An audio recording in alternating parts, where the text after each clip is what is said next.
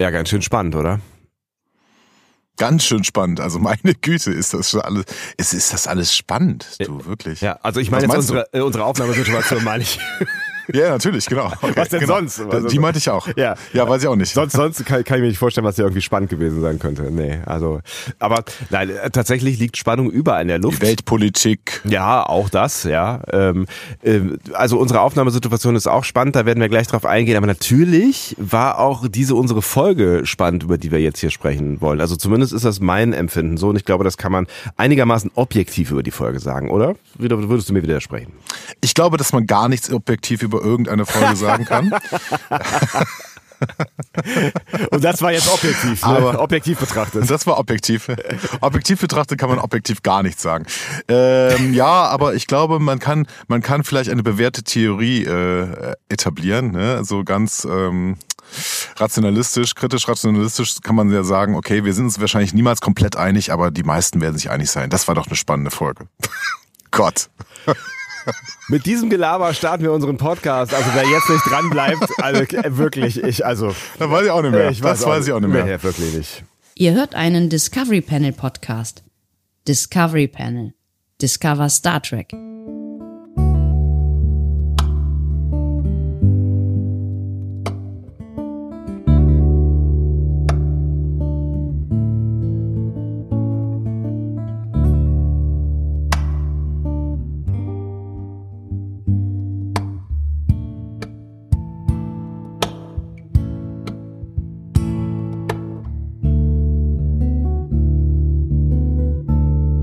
Herzlich willkommen. Wir öffnen das Discovery Panel zur siebten Folge Star Trek Picard Staffel 3. Sie trägt den Namen Dominion auf Englisch. Ich würde jetzt mal vermuten Dominion auf Deutsch, aber wissen weiß ich nicht. Weißt du es? Ich glaube auch, dass es Dominion auf Deutsch. Ich, ich meine auch, dass ich das gelesen hatte, aber jetzt äh, gerade bin ich mir nicht mehr sicher. Weswegen ich natürlich nochmal ähm, das nachprüfen werde und währenddessen einfach weiterreden, damit niemand merkt, dass ich irgendwie die Zeit überbrücken nee, es würde, merkt niemand. Es in merkt der ich das vielleicht niemand. rausfinde. Nee. Das ist, ist wirklich. Also ist, ich mache das wirklich fantastisch, weil äh, wir reden jetzt die ganze Zeit schon weiter und jetzt kann ich jetzt kann ich dir bestätigen, dass diese Folge Dominion hieß. Wie sollte sie auch sonst heißen? Es auf Deutsch. ja, ja, ja, genau. Wie sollte sie auch sonst heißen? Natürlich auf Deutsch, wie denn sonst, ja. Ähm, aber bevor wir jetzt in diese unsere schöne Folge reingucken und auch vielleicht auch in euer mannigfaltiges Feedback, äh, über das wir gleich zumindest noch mal im Ansatz sprechen wollen, äh, weil wir ihm gar nicht verbal gerecht werden können, äh, lass uns kurz darüber sprechen, warum du so seltsam klingst. Was was stimmt da nicht mit dir? Was was ist los? Also erstmal habe ich das Gefühl, da ist da ist eine Erkältung im Anmarsch oder ist es Allergie? Äh, nee, es ist vielleicht eine Erkältung. Es könnte aber auch daran liegen, dass ich heute noch keinen Kaffee hatte. Oh Gott. Das ist wirklich ähm, schlimm. Das ist wirklich schlimm, weil ich ähm, habe eine recht ungesunde Verbindung zu Kaffee. Äh, er hält mich am Leben. ist, äh, Und wir, wir, nehmen, wir, ich nehmen, kann's nicht anders sagen. wir nehmen einigermaßen früh auf heute. Ne? Es, es ist äh, ein äh, Ja. früher Vormittag und ähm, ich hatte schon einen Kaffee, aber ich habe auch keine gute Kaffeegeschichte hinter mir, weil ich einen relativ schlechten Kaffee trinken musste aus äh, technischen ähm, Gründen, um es mal kurz zusammenzufassen, weil so spannend ist die Geschichte am Ende doch nicht, wenn ich jetzt so drüber nachdenke. Ähm, aber du bist auch nicht, äh, du bist auch nicht äh, in deinem gewohnten Homestudio, ja, in einem professionell eingerichteten Homestudio. Nein. Du bist in der Welt unterwegs, deswegen klingst du gerade so ein bisschen seltsam. Genau, ich bin, ich bin in der Welt unterwegs. Ich bin, äh, ich stehe in Karlsruhe auf einem Parkplatz. Ich habe keinen Strom, deswegen, also ich kann, also diese Kaffeegeschichte fängt so an. Ich habe tatsächlich eine Kaffeemaschine dabei. Ne? Zur Ja. Sicherheit habe ich eine Kaffeemaschine dabei. Ähm, es ist, es ist ein Senseo. Es ist nicht so, es ist nicht so toll, aber zumindest wäre es Kaffee. So, Ja, ne? ja, ja. Ähm, nur ich habe Angst, dass ich diese Senseo an mein, äh, ich habe hier so eine Powerstation so, ne? wenn ich die Senseo daran anschließe, dann wird die relativ schnell leer gesaugt werden, weil so ein Senseo braucht ja fürs Wärmen von Wasser relativ viel Energie. Ja. Diese Energie brauche ich aber gerade gleichzeitig, um meinen Laptop und das Aufnahmegerät starten äh, äh, mit Energie zu versorgen, sodass wir hier durch diese Aufnahme durchkommen. Denn äh, Leute, ich bin in Urlaub gefahren und ähm, ja, aber gleichzeitig wollen wir gerne diese Folge aufnehmen. Ja. Also, ne, Äh, was, das- was sollen wir machen? Es ist sehr, sehr löblich, dass du ähm, äh, diesen Urlaubsmorgen hier uns opferst. Das finde ich, äh, finde ich sehr nett. Also wir hatten noch kurz die Idee, ob wir es vielleicht schaffen, äh, am Freitagabend die Folge äh, mal eben schnell aufzunehmen. Naja. War nicht so realistisch, ne? Aber gut. Nein, Ähm, dann machen war wir es das nicht, jetzt. war es genau. nicht, aber Ja. Ja, ja, genau. Also ich wollte Das, noch kurz das sagen, Delay ja, ist aus der Hölle hier irgendwie heute so. Äh, sie, äh, hast du was gesagt? Äh, hallo? Hallo? Ist egal, du lass mich einfach ausreden. In zwei Stunden darfst du mal wieder einsetzen.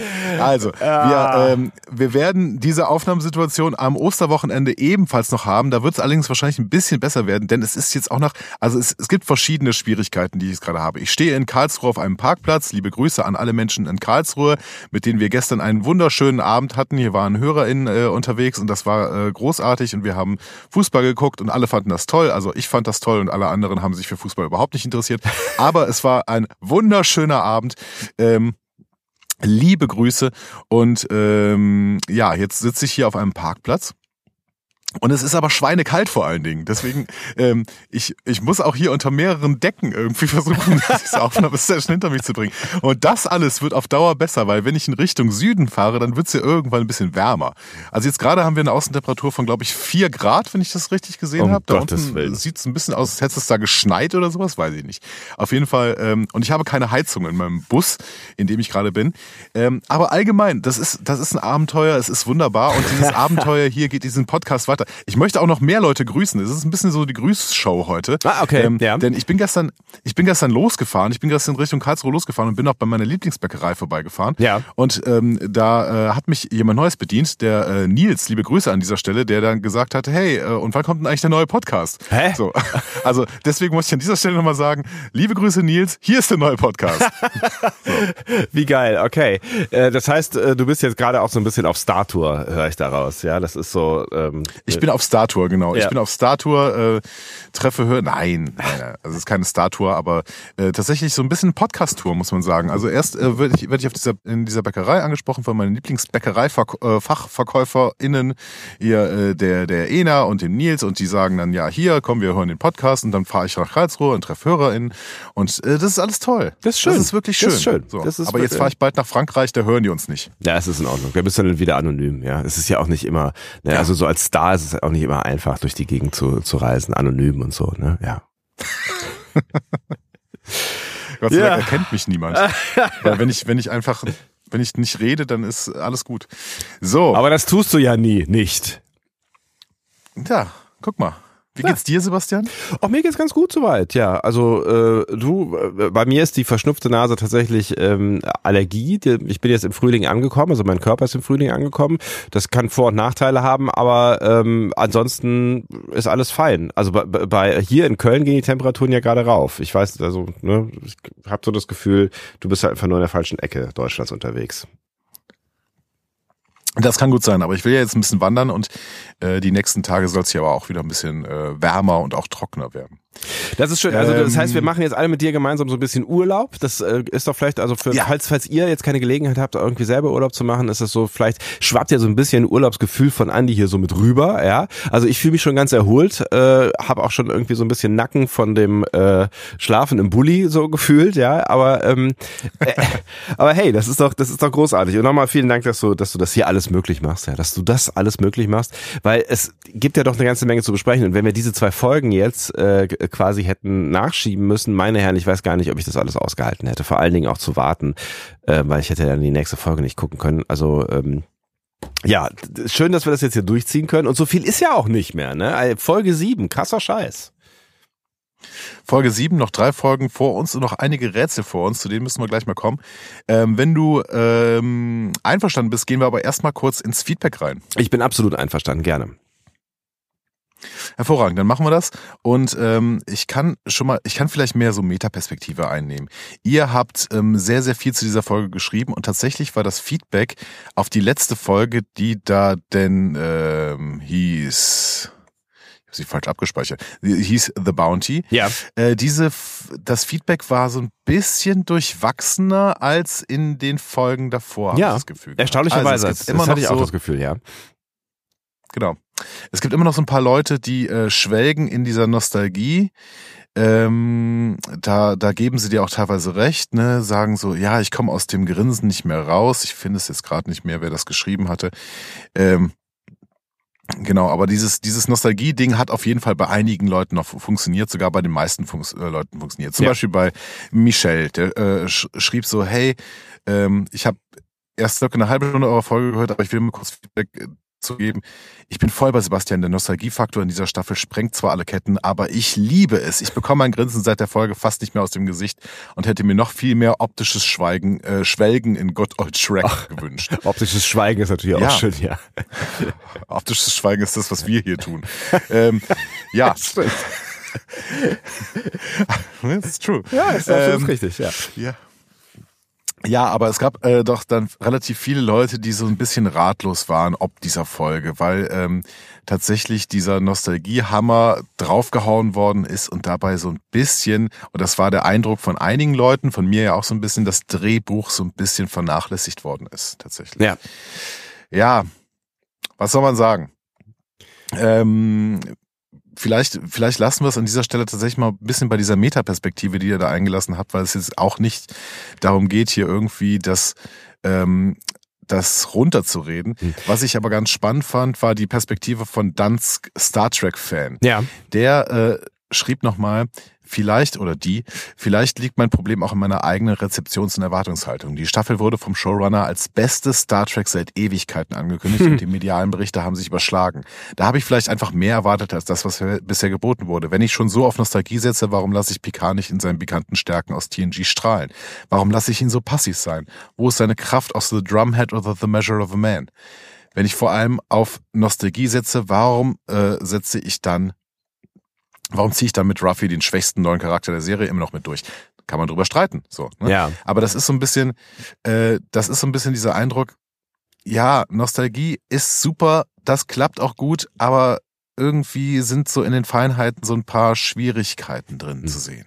Das finde ich aber einen ganz spannenden Aspekt, den sie oder er da anspricht, ne? Also so die, die Stärken von Picard nochmal rauszuholen, also dieses, dieses wirklich meinungsstarke, dieses argumentationsstarke, ähm, ne? auch dieses bisschen, bisschen sture, ähm, verhandlerische Auftreten, ähm, das hätte man natürlich noch ein bisschen mehr ausarbeiten können, noch ein bisschen mehr mit reinpacken können. Und da ist er gerade vielleicht auch nicht so richtig, ähm, so richtig, so richtig am Platze quasi, ne? Äh, weil es geht ja gerade um keine, keine Verhandlungen, es geht um, um irgendeine Spionagegeschichte, es geht um viel Action am Ende so und da ist ja dann vielleicht auch gerade gar nicht so richtig die Besetzung und das war ja auch das Problem in den Folgen, also den Staffeln davor, vielleicht so ein Stück weit.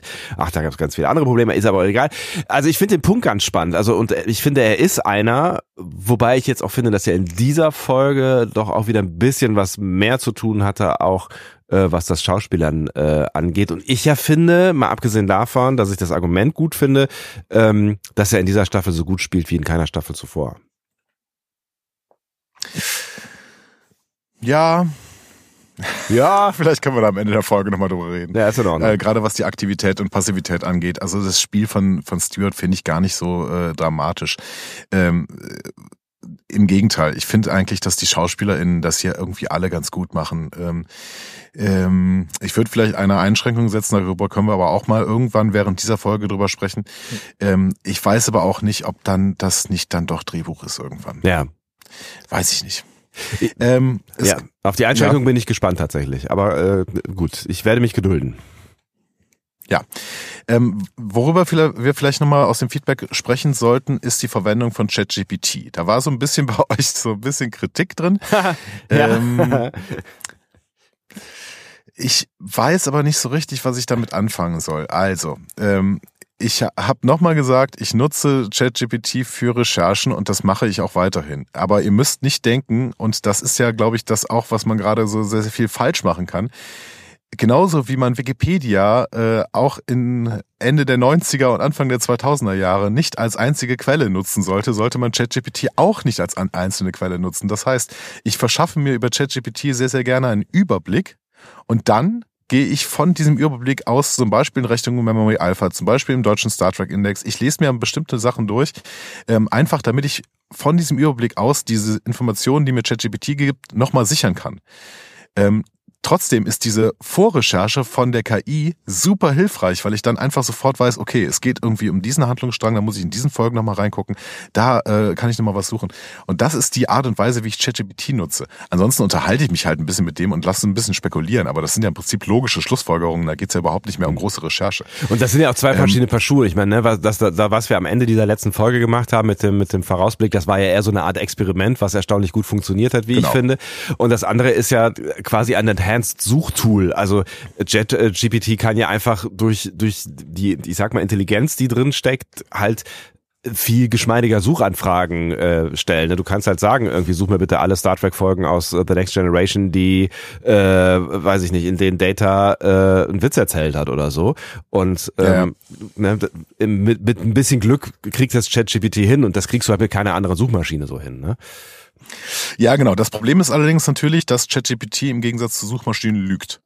Und das ist, das ist ein größeres Problem, weil ähm, ChatGPT erfindet auch zwischendurch einfach mal Sachen, äh, also wenn es, wenn es keine sinnvolle Antwort gibt und ich aber darauf, ne, darauf äh, beharre, dass es eine sinnvolle Antwort geben soll, dann sagt er, ach so, ja, mir ist da gerade was eingefallen und dann erzählt es irgendwas. Und es ist oft, oft irgendein plausibler, plausibles Zeug. Außerdem die Folgentitel äh, bringt ChatGPT schon mal durcheinander und deswegen muss man sowieso nochmal nachrecherchieren. Aber ähm, seid äh, sicher, dass ich das mache. Es ist trotzdem eine krasse Zeitersparnis Erlaubnis, dieses Tool zu nutzen.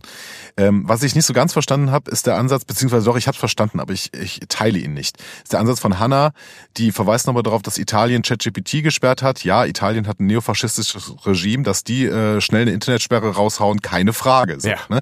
ähm, und die Begründungen machen durchaus Sinn, sagt Hanna. Das ist wiederum was anderes und das kann man ja nochmal überprüfen. Die Frage ist mittlerweile, wie ich mich fühle, wenn ich eine Uni-Arbeit schreibe mit ewig langer Recherche, Recherche und selbst angeeignetem Fachwissen, während andere einfach eine KI nutzen, dann fühle ich mich verarscht. Ja, aber wenn die KI deine Uni-Arbeiten in derselben Qualität schreiben kann, dann haben wir vielleicht ein anderes Problem. Dann sollten wir vielleicht diese Uni-Arbeiten umstrukturieren. So. Ja, und Wenn es nämlich mein, nur darum geht, irgendwie Wissen zusammenzufassen, dann ja. ist es irgendwie auf Dauer so ein bisschen schwierig. Ja. Und genau, erstens das, zweitens äh, kann's äh, äh ChatGPT, glaube ich, stand jetzt auch noch nicht in, in, also klar kannst du ChatGPT sagen, schreib mir bitte irgendwie eine Abschluss- oder eine Bachelorarbeit zum Thema Tralala äh, mit den und den Faktoren oder so. Aber du, also du kannst, du kannst das ja auch nicht so abgeben. Also das ist, das wird nicht funktionieren. So, also du, du kannst vielleicht Grundlagen daraus benutzen oder dich inspirieren lassen oder so, aber ich glaube, du kannst Stand jetzt bei so, so komplexeren Arbeiten ähm, geht das noch nicht. Also vielleicht ein Aufsatz über äh, das Schaffen von Mozart äh, in seinen frühen Jahren, sowas wird vielleicht funktionieren, ja, aber ich glaube, eine Bachelorarbeit, Bachelor, Bachelorarbeit äh, noch nicht so richtig. Ja, weiß ich nicht. Äh, ChatGPT ist da schon sehr, sehr mächtig und gerade was Gelaber angeht und leid, wissenschaftliche Arbeiten bestehen häufig auch aus Gelaber. Ich habe selber welche geschrieben und, ja. und gelesen. Ähm, das, das kann ChatGPT schon ganz gut. Ähm, Hanna bringt noch einen zweiten Punkt ja. und sie äh, verweist dann auch noch drauf, ich bin, was KI anbelangt, sehr zwiegespalten, habe letztens nochmal Hans Jonas Prinzip der Verantwortung gelesen, ein sehr gutes Werk meines, Erachtens, meines Erachtens, äh, das uns dafür sensibilisieren sollte, was wir anrichten können. Ja und nein. So. ähm, bei Hans Jonas äh, formuliert irgendwann äh, auf Kants Basis quasi einen neuen Imperativ und sagt, ähm, wir sollten vor allen Dingen darauf achten, dass wir den indefiniten Fortbestand der Menschheit nicht gefährden. So, ne? ja. Das musste Kant nicht, weil bei Kant konnte man das schlichtweg nicht. Also in, ähm, in, in Kants äh, Moralsphäre, da war das weiteste, dein, dein weitester Kreis, in dem du irgendwas bewirken konntest, war eine Pistole, die du irgendwie 50 Meter weit schießen konntest. So, ähm, wenn Hans Jonas im 20. Jahrhundert schreibt, dann äh, sind wir in der Lage, durch ökologische ähm, Art und Weise, aber vor allen Dingen auch durch Waffen, eben äh, die Menschheit auszulöschen. Und ja. das muss man berücksichtigen, deswegen macht er einen neuen in, in, Imperativ. Finde ich auch gut. Und KI ist gefährlich und äh, das, äh, da waren alle Informatiker drüber äh, davor. In dem Moment, wo KI so schlau ist wie der schlauste Informatikprofessor, ist KI sofort so schlau wie eine Milliarde dieser schlausten Informatikprofessoren, weil sie sich ja dann einfach reproduzieren kann. Das ist schwierig, ja. Das ist ein Gedankenexperiment, mit dem wir auseinandersetzen, mit dem wir uns auseinandersetzen sollten. Deswegen finde ich das, die Moratorien, die ja gerade gemacht werden, finde ich auch gut. Ähm, aber das heißt nicht, dass wir ChatGPT nicht nutzen sollten. Also das ist, das sind zwei verschiedene Dinge, finde ich. Weil ChatGPT ist total begrenzt in ihren Möglichkeiten und ähm, ist ja sogar so programmiert, dass es nichts Böses tun kann. Also da sind ja irgendwie so, so bestimmte Schwellen einprogrammiert in die Algorithmen. So, wenn du mal fragst, wenn du mal Kriegstaktiken fragst, dann geht das schon nicht. Du musst dann irgendwie einen fiktiven Konflikt beschreiben oder sowas, damit es dann wieder geht. Damit ChatGPT dir irgendwelche Kriegstaktiken verrät oder sowas. Ähm, deswegen, die Nutzung von KI auf der einen Seite, finde ich, kann man anders behandeln als die Erforschung von weiterer KI auf der anderen Seite. So. Und ich meine, ne, egal was passiert, das ist halt so irgendwie mit der Digitalisierung, es ist mit dem Computer, es ist wie mit Fernsehen, es ist wie mit dem Buch. Also es ist halt eine neue neues Medium, es ist eine neue Art von von ähm, Technik, die wir nutzen werden. Das wird nicht mehr weggehen. Also künstliche Intelligenz ist jetzt schon in unserem Alltag in so vielen Anwendungen, äh, von denen wir vielleicht auch gar nicht irgendwie wissen, dass es da eine Rolle spielt, in Produktionsprozessen von Produkten, die wir kaufen äh, und so weiter und so fort. Also das wird nicht mehr weggehen, dass wir uns mit dem Umgang darüber ähm, oder über den Umgang damit Gedanken machen, absolut fair mhm. enough so und auch die moralischen Probleme, die irgendwann mal auf uns zukommen äh, können und vielleicht sogar früher als später und ich meine, wir unterhalten uns ja schon länger über so Geschichten wie, was macht das Auto eigentlich, äh, wenn es gerade äh, selber fährt und äh, auf dem Zebrastreifen äh, die Mutter mit Kind überfahren soll oder dann auf dem Bürgersteig ja. den alten Mann oder wie auch immer. Ne? Also so moralische genau, Dilemmata. Genau, das klassische Trolley-Problem. Genau, ja, ja, da sind wir wieder. Ähm, haben wir möglicherweise irgendwann mal drüber gesprochen. So, ähm, das, das, das, das sind natürlich alles Probleme, mit denen wir uns auseinandersetzen müssen. Und na, wir haben alle irgendwie die ganzen Terminators dieser Welt gesehen. Natürlich sollten wir uns auch damit auseinandersetzen, was passiert eigentlich, wenn äh, künstliche Intelligenz intelligenter wird, als wir das eigentlich äh, wollen oder kontrollieren können. So, aber das ändert nichts daran, dass es, dass es nicht mehr weggehen wird. Also es ist da, es ist Teil unserer unserer Gesellschaft, unseres Lebens und ähm, ja, dadurch, dass wir es halt irgendwie, dass wir ChatGPT sperren, wird nichts passieren. Und deswegen, also ich verstehe auch diese Moratoriengeschichte irgendwie. Also ich verstehe den Hintergrund, dass man irgendwie sagt, okay, wir machen jetzt mal sechs Monate Hold und denken mal drüber nach. Aber es ist eigentlich auch Bullshit, weil es wird nicht passieren, weil selbst wenn sich irgendwie ein paar große Tech-Konzerne jetzt irgendwie zusammensetzen und mal kurz überlegen, ähm, wie es weitergehen soll, es wird ja weiterentwickelt. Also auch in den sechs Monaten. Also du kannst Entwicklung nicht aufhalten. Sie wird passieren und Nein. Es, ne, und es wird auch immer das passieren, was mit Entwicklung immer passiert. Es werden tolle Dinge daraus entstehen, genau wie im Internet. Es werden tolle Dinge daraus entstehen und es werden schlechte Dinge daraus entstehen und wir müssen halt damit irgendwie umgehen. Genau, aber so wie wir das Manhattan Project gestartet hatten und das ja auch sehr, sehr lange funktioniert hat, dass diese Atommächte äh, sich eben dazu disziplinieren, äh, eben Atomwaffen nicht zu nutzen und auch am besten möglichst nicht damit zu drohen, ähm, hat bis zu einem gewissen Teil funktioniert. In den letzten Monaten ist es ein bisschen schlech äh, äh, schlechter geworden. Ja. Äh, whatever. Ähm, genauso könnte man sich ja irgendwie auf ethische Maßgaben einigen unter den großen Tech-Konzernen und unter den großen Playern in der KI-Forschung, dass man sagt, ja, wir gucken schon bei jedem Schritt nochmal, ob das noch verantwortbar ist. Und da sind wir bei Hans Jonas. Ne? Wir müssen Verantwortung übernehmen über unser eigenes Handeln, dass wir eben nicht den indefiniten Fortbestand der Menschheit gefährden, dass wir verdammt nochmal unsere Spezies retten. Ja. So. Ja. Es ist ja auch nicht müssen, immer Konsens muss, auf diesem Planeten. Ja. Das ist, äh, ja. Ähm, und, und ein Stück weit sind wir damit auch schon mitten in der Folge eigentlich, ne? Also mit Handlung, Moral, ja. Konsequenzen und all solchen Dingen, da werden wir uns ja gleich auch noch ein bisschen intensiver beschäftigen. Sehr gut, dann gehen wir, würde ich sagen, erstmal kurz in das ähm, Team hinter der Folge. Oh, ja, gerne. Ähm, wir haben die Autorin Jane Max, äh, kanadische Drehbuchautorin, Regisseurin und Produzentin, ähm, seit vielen Jahren in Film- und Fernsehindustrie tätig. Ähm, hat Serien gemacht wie Bellevue, The Detail, Cardinal, dafür hat sie sogar eine Emmy-Nominierung bekommen. Ähm, hat in der letzten Staffel vor allen Dingen schon Watchers, Two of One und Monsters gemacht, ist also schon ähm, länger bei PK unterwegs. In dieser Staffel hat sie 17 Seconds geschrieben. Mhm.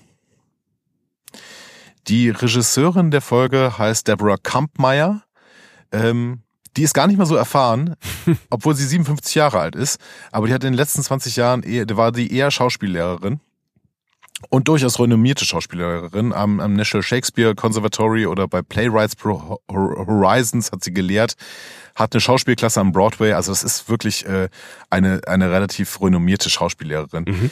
Ähm, hat 2003 angefangen, Filme zu machen. Äh, für ihren Debütfilm konnte sie Elizabeth Moth und äh, Robin Wright Penn gewinnen. Oh. Also auch nicht so schlecht. Ja.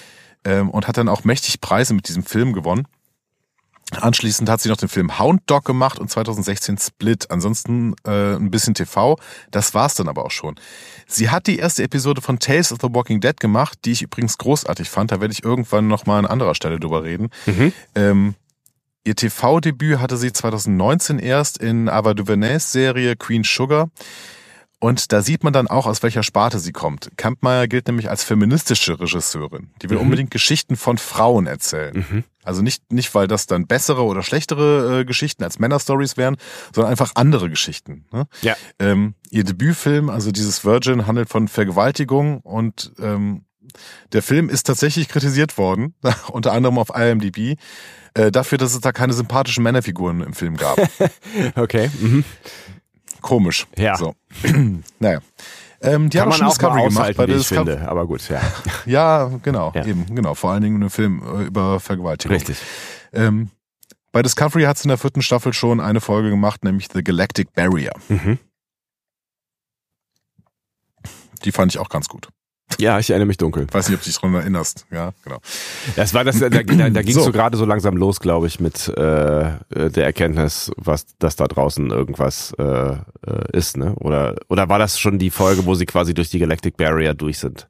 Das weiß ich gar nicht mehr. Genau. Das ja? ist die, also, nee, die Folge, wo sie durchgeflogen sind. Das war, ähm, wo sie aus der Galaxie ausgetreten genau sind. durch diese lustige kleine Blasenwelt, ja. Ja, genau. Ja. So, jetzt müssen wir noch mal überlegen, was sind noch für Rätsel offen, bevor wir jetzt mit dieser Besprechung Oh ja, starten. das fand ich gut beim letzten Mal. Lass uns das, äh, lass uns das überlegen, ja. Ja, ich habe auch ein paar Fragen vom letzten Mal wieder mit aufgenommen. Ja. Ähm, wer ist der geheimnisvolle Totenschädel? Nach wie vor unklar, wobei ich jetzt, glaube ich, mittlerweile ähm, das Gefühl habe, dass äh, er kein Teil von ähm, äh, äh, Vedek äh, ist. Weil Ja. äh, Vedek ja doch sehr, also das spricht jetzt nicht hundertprozentig dagegen, aber äh, in dieser Folge ist Vedek ja sehr, äh, sehr hörig ihm gegenüber äh, oder ihr oder wie auch Mhm. immer. Ähm, deswegen würde ich denken, es ist wahrscheinlich schon irgendwie ja, vielleicht ist es, also ich glaube, ich bleibe am, am ehesten bei dieser, dieser Theorie, dass es quasi die Verbalisierung dieser Verbindung ist, die sie eingegangen ist ähm, mit den abgespalteten GründerInnen. Ich find's ganz, ganz witzig, Ja, weil irgendwie die gesamte Star Trek-Welt spekuliert ja, ähm, und mit zwei Grundlagen. Erstens, diese gr grundsätzliche Grundlage, wir kennen jetzt Terry Metellis, wir kennen das Produktionsteam von Star Trek Picard, deswegen gehen wir davon aus, dass es jemand ist, den wir kennen. Weil irgendwie jemand Unbekanntes, das käme uns seltsam vor bei diesem Produktionsteam, die versuchen dann irgendwie immer, immer das im Star Trek-Kosmos irgendwie zu verhaften. So. Das, die zweite Grundlage ist, wir haben absolut keine Ahnung, wer. So. alle, alle tappen völlig im Dunkeln. Es, es gibt einen sehr, sehr schönen Artikel bei Trackzone, ja. ähm, wo sie so irgendwie zehn Möglichkeiten aufweisen und überall steht drunter, naja, unwahrscheinlich. Eigentlich unwahrscheinlich. Das, das glauben wir eigentlich nicht. Also es ist, es ist total schwierig. Ich habe mittlerweile eine äh, vage Theorie, die ist auch eher unwahrscheinlich, ist aber gerade mein Best, äh, meine beste Theorie. Willst du sie teilen? Ähm, vielleicht gleich. Ja, sollen wir jetzt oder vielleicht gleich? Wir können auch hinterher. Also wir- die wir- Szene wir- kommt. es ist, es ist ja, okay, ja, wenn die Szene kommt oder auch am Schluss oder wie auch immer es kommt, es passiert ja tatsächlich in der Richtung ja heute noch. ein Ja, lass am was, Schluss ne? machen. Lass am Schluss machen. Hast recht. Okay, Am, am Schluss spekulieren wir noch ein bisschen. sehr wohl. Ähm, auch über die Frage, woher Jack die Vision und die Kampffähigkeiten hat. Ja, auch da können wir ja am Ende dieser Folge nochmal drüber äh, äh, philosophieren, weil bisher ist es ja, also wenn wir jetzt Stand jetzt quasi vor der Folge, ist es ja nach wie vor völlig unklar. Wir waren ja sogar so weit, dass wir gesagt haben, okay, ähm, das, das mit den Visi- Visionen, das ähm, erschien mir auf das äh, ir- iridische, heißt es so, Syndrom, Iromodisch. äh, Ja, richtig. Ähm, Habe ich doch gesagt. Und ähm, äh, hatten ja kurz die Angst, dass es nie wieder thematisiert wird. Jetzt wissen wir, in dieser Folge wird es wieder thematisiert und auch die Kampffähigkeiten, die offensichtlich ja noch über einiges äh, hinausreichen, als was wir bisher gesehen haben. Deswegen würde ich auch da vorschlagen, lass uns da entweder an der Stelle oder später am Ende nochmal drüber spekulieren, weil da passiert ja doch einiges in dieser Folge. Fair enough, schieben wir ans Ende. Eine Frage, die ich glaube ich nicht mehr geklärt bekomme in dieser Staffel ist, warum schießt Beverly so zerstörerisch in der ersten Folge auf ihre AngreiferInnen? Nee, ich fürchte auch, dass wir die nicht mehr erklärt bekommen, vor allen Dingen, weil wir mittlerweile ja irgendwie doch wirklich davon ausgehen können, dass Beverly nicht mehr weiß, als sie vorgibt zu wissen. Ähm, auch gestützt durch Dinge, die in dieser Folge passiert äh, sind, ne, weil sie ja irgendwie ne, Vedek so begegnet, als hätte sie irgendwie keinen weiteren Plan. Das, also so, Genau. ne? Ja. Das sehe ich auch so. Ja. Ähm, was wollen die Changelings mit der Waffe? Ach so, da, ja, stand jetzt vor der Folge, keine Ahnung. Nach der Folge haben wir eine seltsame Erklärung, die ich auch noch nicht so ganz verstanden habe, ehrlich gesagt. Ich find's äh, nach der Folge noch fraglicher als vorher, ehrlich gesagt. Und des, ähm, deswegen unklar. Ja, Und was wollen sie mit Jack? ja, auch, Auch, das, das, ist völlig unklar. völlig unklar. Ja, genau. Also sie, ne, das, das Witzige ist, dass diese Serie oder diese Folge uns ja versucht, Erklärungen zu liefern für genau diese Punkte, äh, es dann auch tut, aber nicht tut. Wenn du weißt, was ich meine. Genau, Es werden genau. Dinge erzählt. Ja, ich weiß, was du meinst. es werden Dinge erzählt und hinterher denkst du immer noch so, okay. Und jetzt? Okay, aber das ist vermutlich so, so gewollt. Uns werden, uns werden halt Motivationslagen erzählt, Ja. aber uns wird irgendwie äh, nicht, nicht so richtig erzählt, was man mit dieser Motivation dann anfängt. Ja. Ähm, aber okay, wir, wir können jetzt mal in die Folge reingehen, würde Ja. ich sagen. Ja? Gerne. Wir starten mit wunderschönen Bildern eines Nebels im All. Ah, wunderschön, meine Herren. Also wenn sie was können, dann diese, also da hätte ich mich, ja- das hätte mir die ganze Zeit screenshotten können, weil das, das sind ja die, Ja. Besten, die besten Wallpapers, die man sich so ausmalen kann. Richtig nice. Stimmt eigentlich, das könnte man sich als Wallpaper machen. Gute Idee, mache ich beim nächsten Mal. Ja. Obwohl, man darf, glaube ich, Paramount Plus auch nicht screenshotten, ne? Ja, aber wer, also Entschuldigung, wenn du es als Wallpaper benutzt, äh, wer, wer wird's herausfinden, außer er kontrolliert deinen Computer oder sie? Nee, ich glaube, das geht gar nicht in der App, oder? Weiß ich nicht. Also ich kann doch. Mal ach, weiß ausprobieren. Bei, bei Netflix und Amazon Prime geht's nicht, da kann man keinen Screenshot machen. aber wenn ich auf dem Rechner das aufmache, also ist immer so die Frage, welche Auflösung dann hinterher noch bei rauskommt. Aber wenn ich das auf dem Rechner aufmache und dann einfach mein Screenshot-Tool nutze, oder ne, bei Apple gibt's doch die eingebaute Screenshot-Funktion, ähm, ich Geht nicht. Hast du ein schwarzes Bild bei, bei Netflix und äh, Amazon? Ernsthaft? Ja. Crazy. Okay, das probiere ich aus. Ich habe schon sehr, sehr häufig funktioniert für die, unsere Folgenvorbereitung, zumindest als wir noch bei Netflix waren, also beziehungsweise als Star Trek noch bei Netflix war, Ja. äh, hat es überhaupt nicht funktioniert. Und bei Amazon funktioniert es halt auch nicht, wenn wir da Lower Decks oder eben äh, damals noch PK geguckt haben. Jetzt gucken wir es ja alles auf Paramount Plus. Crazy shit. So, Ja. äh, zu, zu diesen Bildern im, äh, eines Nebels im All hören wir ein gepfiffenes Kinderlied. Ich dachte am Anfang, das wäre hier Schlaf, Kindlein, Schlaf oder Maikäfer Flieg oder sowas. Ne? Ja. Das wäre eine Melodie aus dem 18. Jahrhundert. Äh, Johann Friedrich Reichhardt. Nach den ersten beiden Takten hast du dann aber so eine Transponierung. Ne? Also ist und dann ähnelt es eher dem ähm, englischen Kinderreim Three Blind Mice. Also drei blinde Mäuse. Ah. Die Melodie ist sogar noch älter, ähm, von 1609 von Thomas Ravencroft. Genau. Okay. Ist unklar, was das äh, für ein, äh, wofür der Song da war. Wird so ein bisschen spekuliert, dass es eventuell auch einfach ein Verho Verhöhnungssong gegen drei ähm, protestantische Bischöfe war, die äh, von irgendeiner Queen getötet worden äh, sind und die wären blind, weil sie halt Protestanten waren und keine Katholiken. I don't know. Ähm, könnte durchaus sein. So. Aber was, was, was dieser Aber, Song ähm, dann quasi am Anfang dieser Folge zu suchen hat, äh, ist damit auch völlig unklar. Ja, äh, an dieser Stelle schon noch, Ja. aber später wissen wir es ja. Ich weiß nicht, ob du das noch erinnerst. Ob du dich daran noch erinnerst.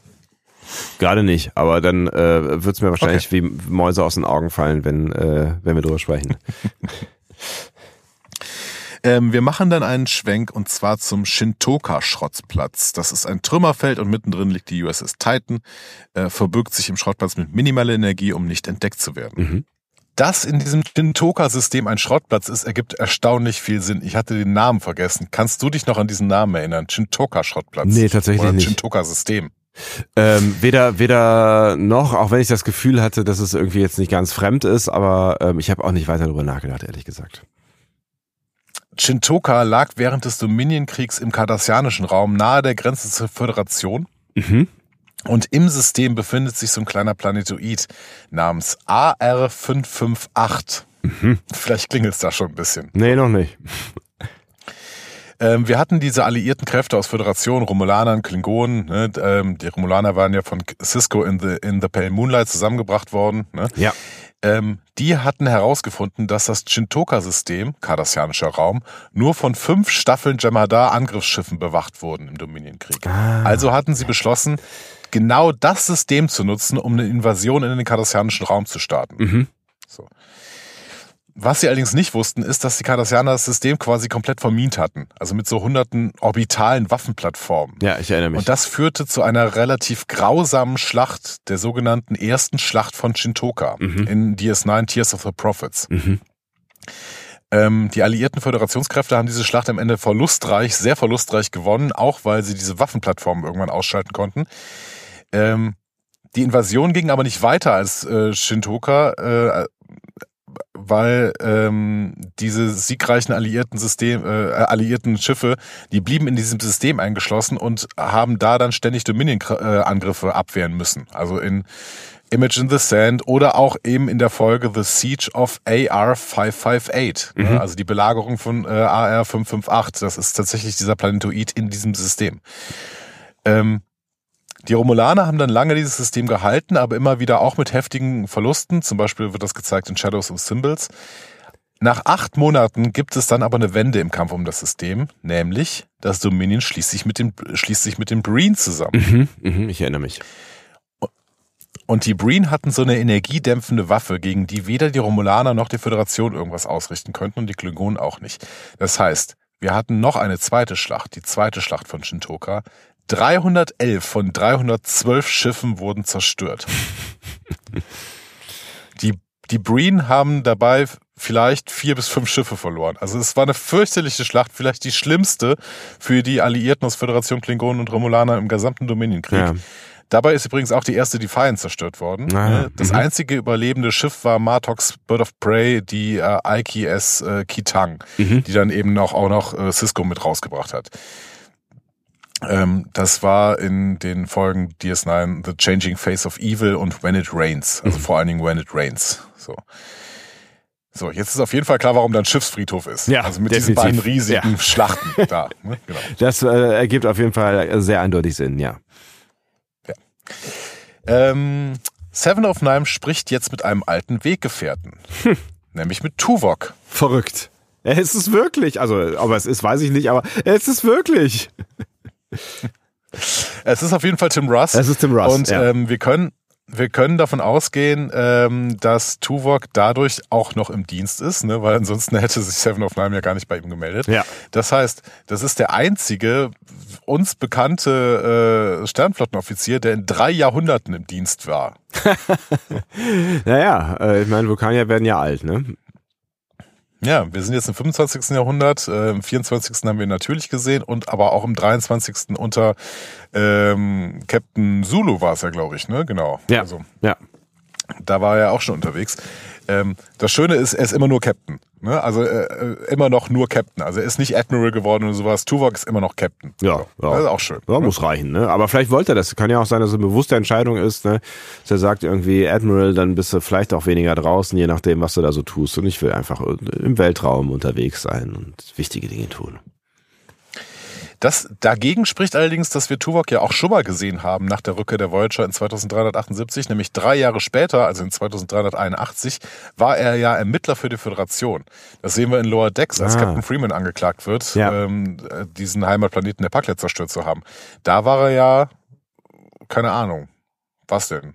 Detektiv?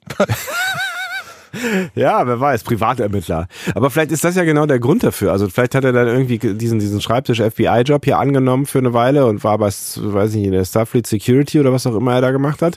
Und ähm, hat sich dann gesagt, äh, okay, das war irgendwie ganz nice, aber jetzt will ich mal wieder raus. Detective Tuvok als Serie würde ich gucken.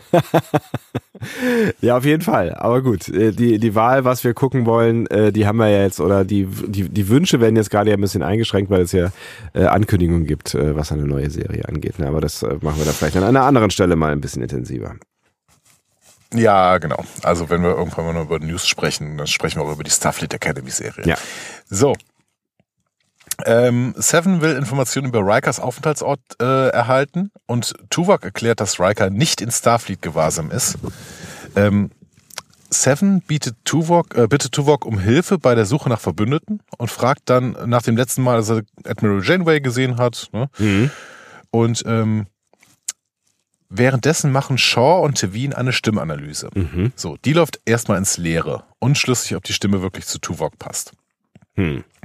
Seven macht dann immer noch so einen Test und streut ihr Kaltor-Spiel ein und Tuvok reagiert äh, für ihr Verhältnis schlau. Ne? Also er äh, verweist darauf, dass Seven ihn unzählige Male geschlagen hat. Mhm. Ne?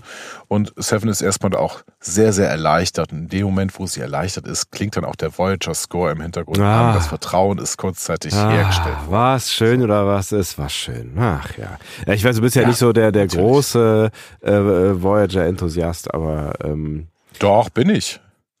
Unterstelle ich dir das immer? Bin ich. Du unterstellst mir das immer. Ich, äh, nur weil ich die, äh, nur weil ich Voyager von den drei großen 90er Jahre Serien die schwächste fand, heißt das ja nicht, dass ich sie schwach fand. ja, ja, ja. Ich war, also ich, ja, okay. Ich weiß gar nicht, ob man das so, so äh, pauschal für. Aber ist egal. In das Thema müssen wir uns jetzt nicht hineinfallen lassen. Auf jeden Fall hat's, äh, hat's mein, mein äh, Voyager-Herz äh, auf jeden Fall berührt und vor allen Dingen, als ich mir dann sicher sein konnte, dass es wirklich Tuvok ist, ähm, ja, fand, fand ich sehr schön, ihn wiederzusehen. Bis äh, ungefähr 30 Sekunden ja. später. Ungefähr. Ähm, ähm, das diese, dass die Kalto dafür nutzt, ist total sinnvoll, weil Tuvok, ähm, Tuvoks eines der ersten Lob, Lobe, Lob, eines der ersten Lobpreisungen, ja. ähm, ihr wisst, was ich sagen möchte. Eine, eines der ersten Lobe von Tuvok für Seven war, dass sie in Kalto geschlagen hat in, äh, in The Omega Directive. Also Kalto ist ja so ein Logik- und Geduldsspiel, sieht so ein bisschen aus wie Mikado, äh, das man dann aber äh, ordnen muss, was vorher sehr, sehr chaotisch da liegt. Das ist so ein Metall-Mikado quasi. Ja, ne? ja. Ähm, Harry Kim hat das mal Vulcan Chess genannt und da hat Tuvok ihn korrigiert, Kalto stelle zu Schach wie Schach zu Tic-Tac-Toe. Klassische vulkanische Beleidigung. Euer schlaues Spiel ist für uns nur Kinderkacke. Ja. So. Ähm, ja. Sympathisch. Äh, also Tuvok stimmt. Ja. Genau. Tuvok stimmt zu, sich mit ihr zu treffen, um neue Verbündete zu finden. Seven schlägt vor, sich auf Eklion 7 zu treffen, wo ihr neurales Muster stabilisiert wurde. Tuvok stimmt auch sofort zu. Ja. Und das war ein krasser Fehler. Ähm, denn auf Aklion 7, das wir übrigens gar nicht kennen, äh, gab es wohl Demos gegen das Kolinar, weswegen kein Vulkaner dahin gehen würden. Mhm. Also den Planeten kennen wir nicht, Anti-Kolinar-Demos kennen wir auch nicht. Das Kolinar ist so ein äh, langes, äh, quasi klösterliches Training, mindestens zwei Jahre, eher viel mehr, mhm. um eine letzte Reise zur reinen Logik zu unternehmen für einen Vulkanier. Können wir schon vorstellen, dass dagegen demonstriert wird. Ich weiß allerdings nicht so richtig von wem, also eigentlich nur von Vulkaniern irgendwie. Ähm, Klar. Aber gut, wir, wir würden auch dagegen demonstrieren, denn pure Vernunft darf niemals siegen, nicht wahr, Sebastian? Ja, ja. natürlich. Ja, du hast natürlich, du hast, du hast, du hast äh, völlig recht. So. Außerdem äh, wurde Sevens neurales Muster von Tuvok auf der Voyager stabilisiert. Das war in Infinite Progress. Äh, Seven hatte da so eine Art Persönlichkeitsstörung, äh, was mit einem Vinculum in einem zerstörten Borgschiff zu tun hatte in der Nähe.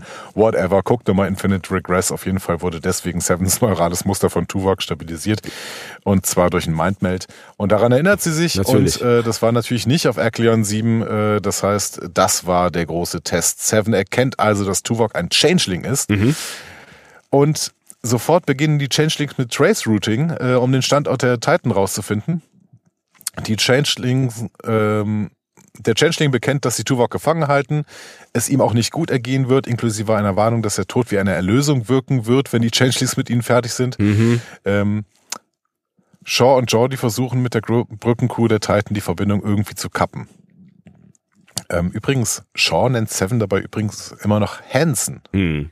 Ja, ja, er hat nicht so richtig dazugelernt, ne? Ist das Gewohnheit oder ist das, war das jetzt einfach eine Hektik oder so? Oder? Ich glaube, ähm, es ist Sean, weil, also es ist, es ist, weil Sean Sean ist. Also ich glaube nicht, dass der, dass der jetzt so schnell so fähig ist, sich da seinen Überzeugungen zu widersetzen, oder? Also du hast schade. ja, du hast, du hast ja Hoffnung das. für ihn gehabt, so irgendwie, ne? Also du hast ja gehofft, ja. dass er sich weiterentwickelt. Aber ehrlich gesagt, ähm, ja, ich nicht so richtig. Schade, würde ich sagen. Ähm, Picard mischt sich jetzt in die Unterhaltung ein, fragt nach Riker und dann verändert sich der Tuvok Changeling in einen sehr ledierten Riker. Der sei nämlich so gut wie tot, wie Picard selbst. Tja, hat wenigstens äh, Jonathan Frakes äh, die Credits äh, gehabt für diese Folge dann hier, ne? Gruselig sah es aus, oder? Ja, schon. Ziemlich. Also ich fand, ich fand das insgesamt eine ziemlich gute Einführungsszene, vielleicht sogar die beste Einführungsszene der gesamten Staffel, weil ich finde, hier wird Also die Quintessenz ist klar, ne, sie sind auf sich allein gestellt. Hier wird im Prinzip auch gezeigt, das war offensichtlich auch nicht der erste Versuch, irgendwie einen alten Weggefährten zu fragen. Ja. Aber es ist ein ähm, geschickter Versuch, äh, Tuvok mit einzubinden. Ähm, vor allen Dingen äh, das auch Seven machen zu lassen, die ja im Prinzip auf dem Captain's Chair eigentlich gar nicht so viel verloren hat, wenn Shaw daneben steht. Ja.